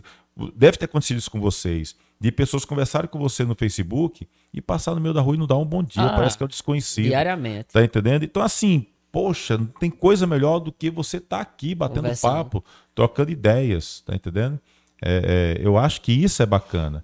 Se a Ana Maria, se eu soubesse que ela vinha comigo aqui, a gente tava, tava tomando uma cerveja aqui. pra, pra ficar um negócio melhor e de repente sair Fala mais. de futebol sem cerveja é, É, tá complicado, entendendo? né? E aí, Na próxima cara, oportunidade, viu? e olha, são duas coisas que eu acho parecido. Futebol e política são duas coisas pra mim que são muito assim parecidas e são apaixonantes. Com toda E a certeza. gente tá no ano de eleição daqui a pouco, tá entendendo? E aí, o- e, e assim, e a gente vê um clima de ódio tão grande, as pessoas odeiam por nada, esculhambam na rede social por nada. Pelo amor de Deus, gente, vamos conversar. É vamos como eu digo, eu digo muito a Tibério. É complicado você começar uma conversa onde você já me odeia. Tá entendendo? Eu, eu peço respeito a você, mas não lhe respeito. Eu quero democracia, mas não respeito sua opinião. Poxa, e só minha opinião que tá correta? Não, vamos conversar, o contraditório. É o flamenguista conversando com o Vascaína, a gente vai conversar aqui. Você não vai mudar a minha ideia, não vou mudar a sua. Tá entendendo? Mas a gente Só vai respeitar. bater num Levanta alto um ponto, nível, é. vamos conversar bacana no nível. Até porque fica um monte de babão brigando, falando besteira aqui embaixo, E cara, discutindo. vezes, tá e os caras estão lá na discussão, depois tá todo mundo tomando uma. eu fui, cara, verdade. eu vi, tem uma foto, eu botei essa foto, acho que no meu Instagram pessoal, que eu tenho o do replay com o Tony Souza, e tem o meu particular, que é só Tony Souza, Tony com I, underline, Souza com S. E tem uma foto que eu coloquei e fiz até uma crítica. Porque a foto foi no dia do impeachment da Dilma. E de repente tem um momento lá de pausa que ficam conversando Dilma, eh, o advogado dela, agora que eu não lembro, o Aécio, e eu não lembro se era o Temer, enfim, eram, eram caras, eram pessoas, eram pessoas que estavam no momento ali num debate de briga entre eles e que na hora do intervalo eles se reuniram ali estavam batendo papo e alguém foi lá e tirou aquela foto. E eu pensando, meu Deus, eles estão ali no meio da confusão. E o comendo estão batendo papo e a galera brigando aqui fora. Ah, é, é gado, é jumento, é, é bolsominion, é ladrão, é isso, pelo amor, que eu vejo isso hoje direto nas redes sociais. Pelo amor de Deus, gente, sabe? Acho que a gente tem que evoluir. E eu acho que isso aqui, o bate-papo, é uma terapia hoje. É. Sabe? Conversar é uma terapia, faz bem, sabe? Oxigena a- as ideias. E Tony, temos A que próxima vez vai ser melhor com a cervejinha, né? Ô, rapaz. Aí tem Tony, que ver alguém para dirigir pra mim, porque senão se eu vier sozinho não dá. Tony, eu acho que assim, sem, sem projeto para 2022 você não fica. O... Quero dar os parabéns pelo canal. Canal muito bom. Que bom que a galera tá, tá curtindo, tá acompanhando, pelo que eu tenho visto. Se vocês colocarem à frente essa ideia de, de- do casal, a gente dá muita força. Eu acho que tem espaço para isso. Assim como, como eu lhe falei anteriormente, você tem conhecimento e, e- e lugar de fala para começar também, se quiser, fazer pequenos documentários em homenagem à fama, porque você não falou em jogador. Se você parte para falar em ex-jogador fulano, em marciano, e não sei quem, você parte ali Tipo Milton Marcialã, Neves, né? Que faz a- aquele. Cara, ia ser um boom no seu canal sensacional também. Então, assim, Pô. Ficar sem, sem projeto para 2022 você não fica. Eu quero só pontuar uma coisa.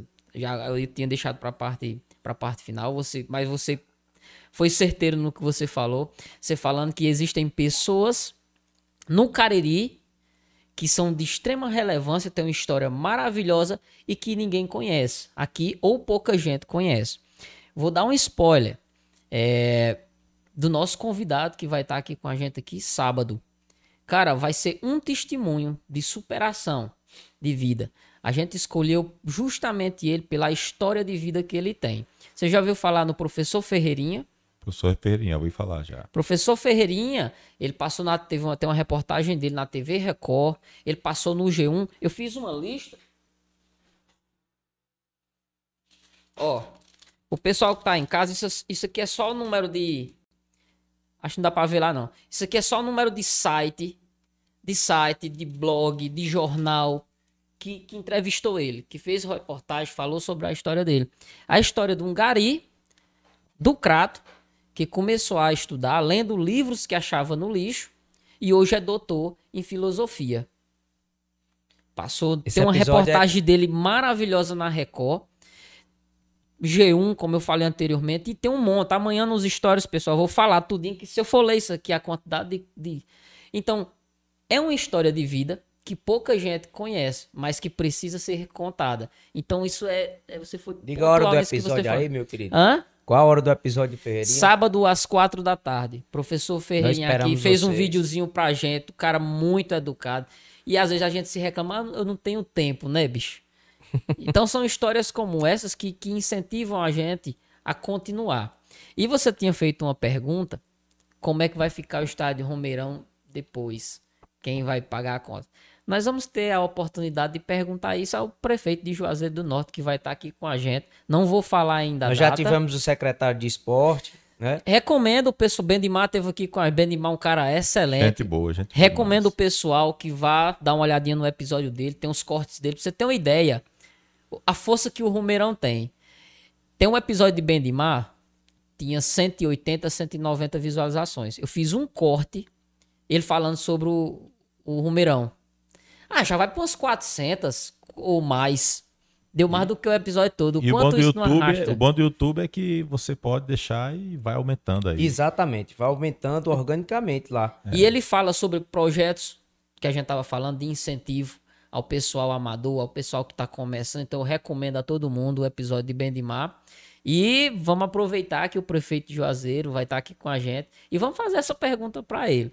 Então, certeza, a- né? é, então assim, não percam de sábado, Tom, da minha parte, agradeço demais você ter aceito o convite. A primeira vez é, lá no Instagram, quando eu falei, você aceitou já de pronto. A gente fica feliz demais em ter você aqui e falar dessa do futebol, que é paixão nocio- nacional. E E, pelo quero- que eu vi do Caririense também, viu? Quero agradecer também, Diego. O Tony tem uma mobilização muito boa nas redes sociais. Muita gente aqui que acompanha o seu trabalho, Tony, também aqui no nosso canal. Aproveita, se inscreve no nosso canal, divulga essa entrevista Ó, do mais Tony. de 11, 11, 11 40 Ainda tem gente aqui. Ainda tem galera. gente assistindo, né? Já tá E depois- horário Ei, já. não, e, E pra depois você... assistem muito mais. Eu tô A com Maria, pena disse de que eu, ser. a Maria disse que eu não tenho noção da hora, não. Quando a conversa Não. é boa, é assim. Se Mas encerrar e. Mas a gente já faz vai. proposital. A gente já pensou em colocar um relógio ali. Ali. Porque todo mundo vê. Não é bom. Porque se eu botar um relógio, ele já tinha ido embora. Eu não tava conversando. eu tô gostando é da conversa. Então, todo muito obrigado. Seja. Muito obrigado mais uma vez. Obrigado. né? Obrigado a vocês todos que nos acompanham. Acompanham o Podcast Cariri. O Podcast Cariri é feito para vocês, para mostrar personagens da nossa terra. Fiquei muito feliz de descobrir que você era casado com a Ana Maria. Eu já conheço a Ana Maria, que desenvolve um trabalho aqui. Era jornalista, agora psicóloga. Então, um filhinho aqui dormindo já no nosso sofá. Teve muito bombom bom ter que você desse aqui hoje, jeito. Tony? Aí o açúcar não deu certo. Cadê não? Obrigado, viu? Obrigado pelo convite, Diego, Tibério. Prazer estar com vocês aqui.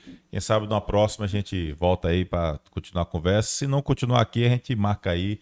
Vamos para algum bar e a gente Oh! toma uma e bate papo. Enfim, obrigado. Eu convidar a galera aqui para se inscrever lá no nosso canal também, no Replay com Tony Souza. Seguir, seguir lá no Instagram, a gente tá lá destacando muito futebol. Já tem coisas aí do Guarani hoje do Leão do Mercado. Estamos também, também fazendo trabalho lá no site Miséria e apresento o programa de 7 às 8 da manhã, o Matutino Progresso, lá na Rádio Progresso FM de Juazeiro, e participo no Jornal da Tarde, eh, também na Rádio Progresso. Qualquer coisa, estou aqui à disposição. Deus abençoe a todos aí. Obrigado aí pelo convite, moçada. Valeu. Valeu. Pessoal, show de bola. Até nosso próximo episódio. Fiquem com Deus. Valeu. E foi.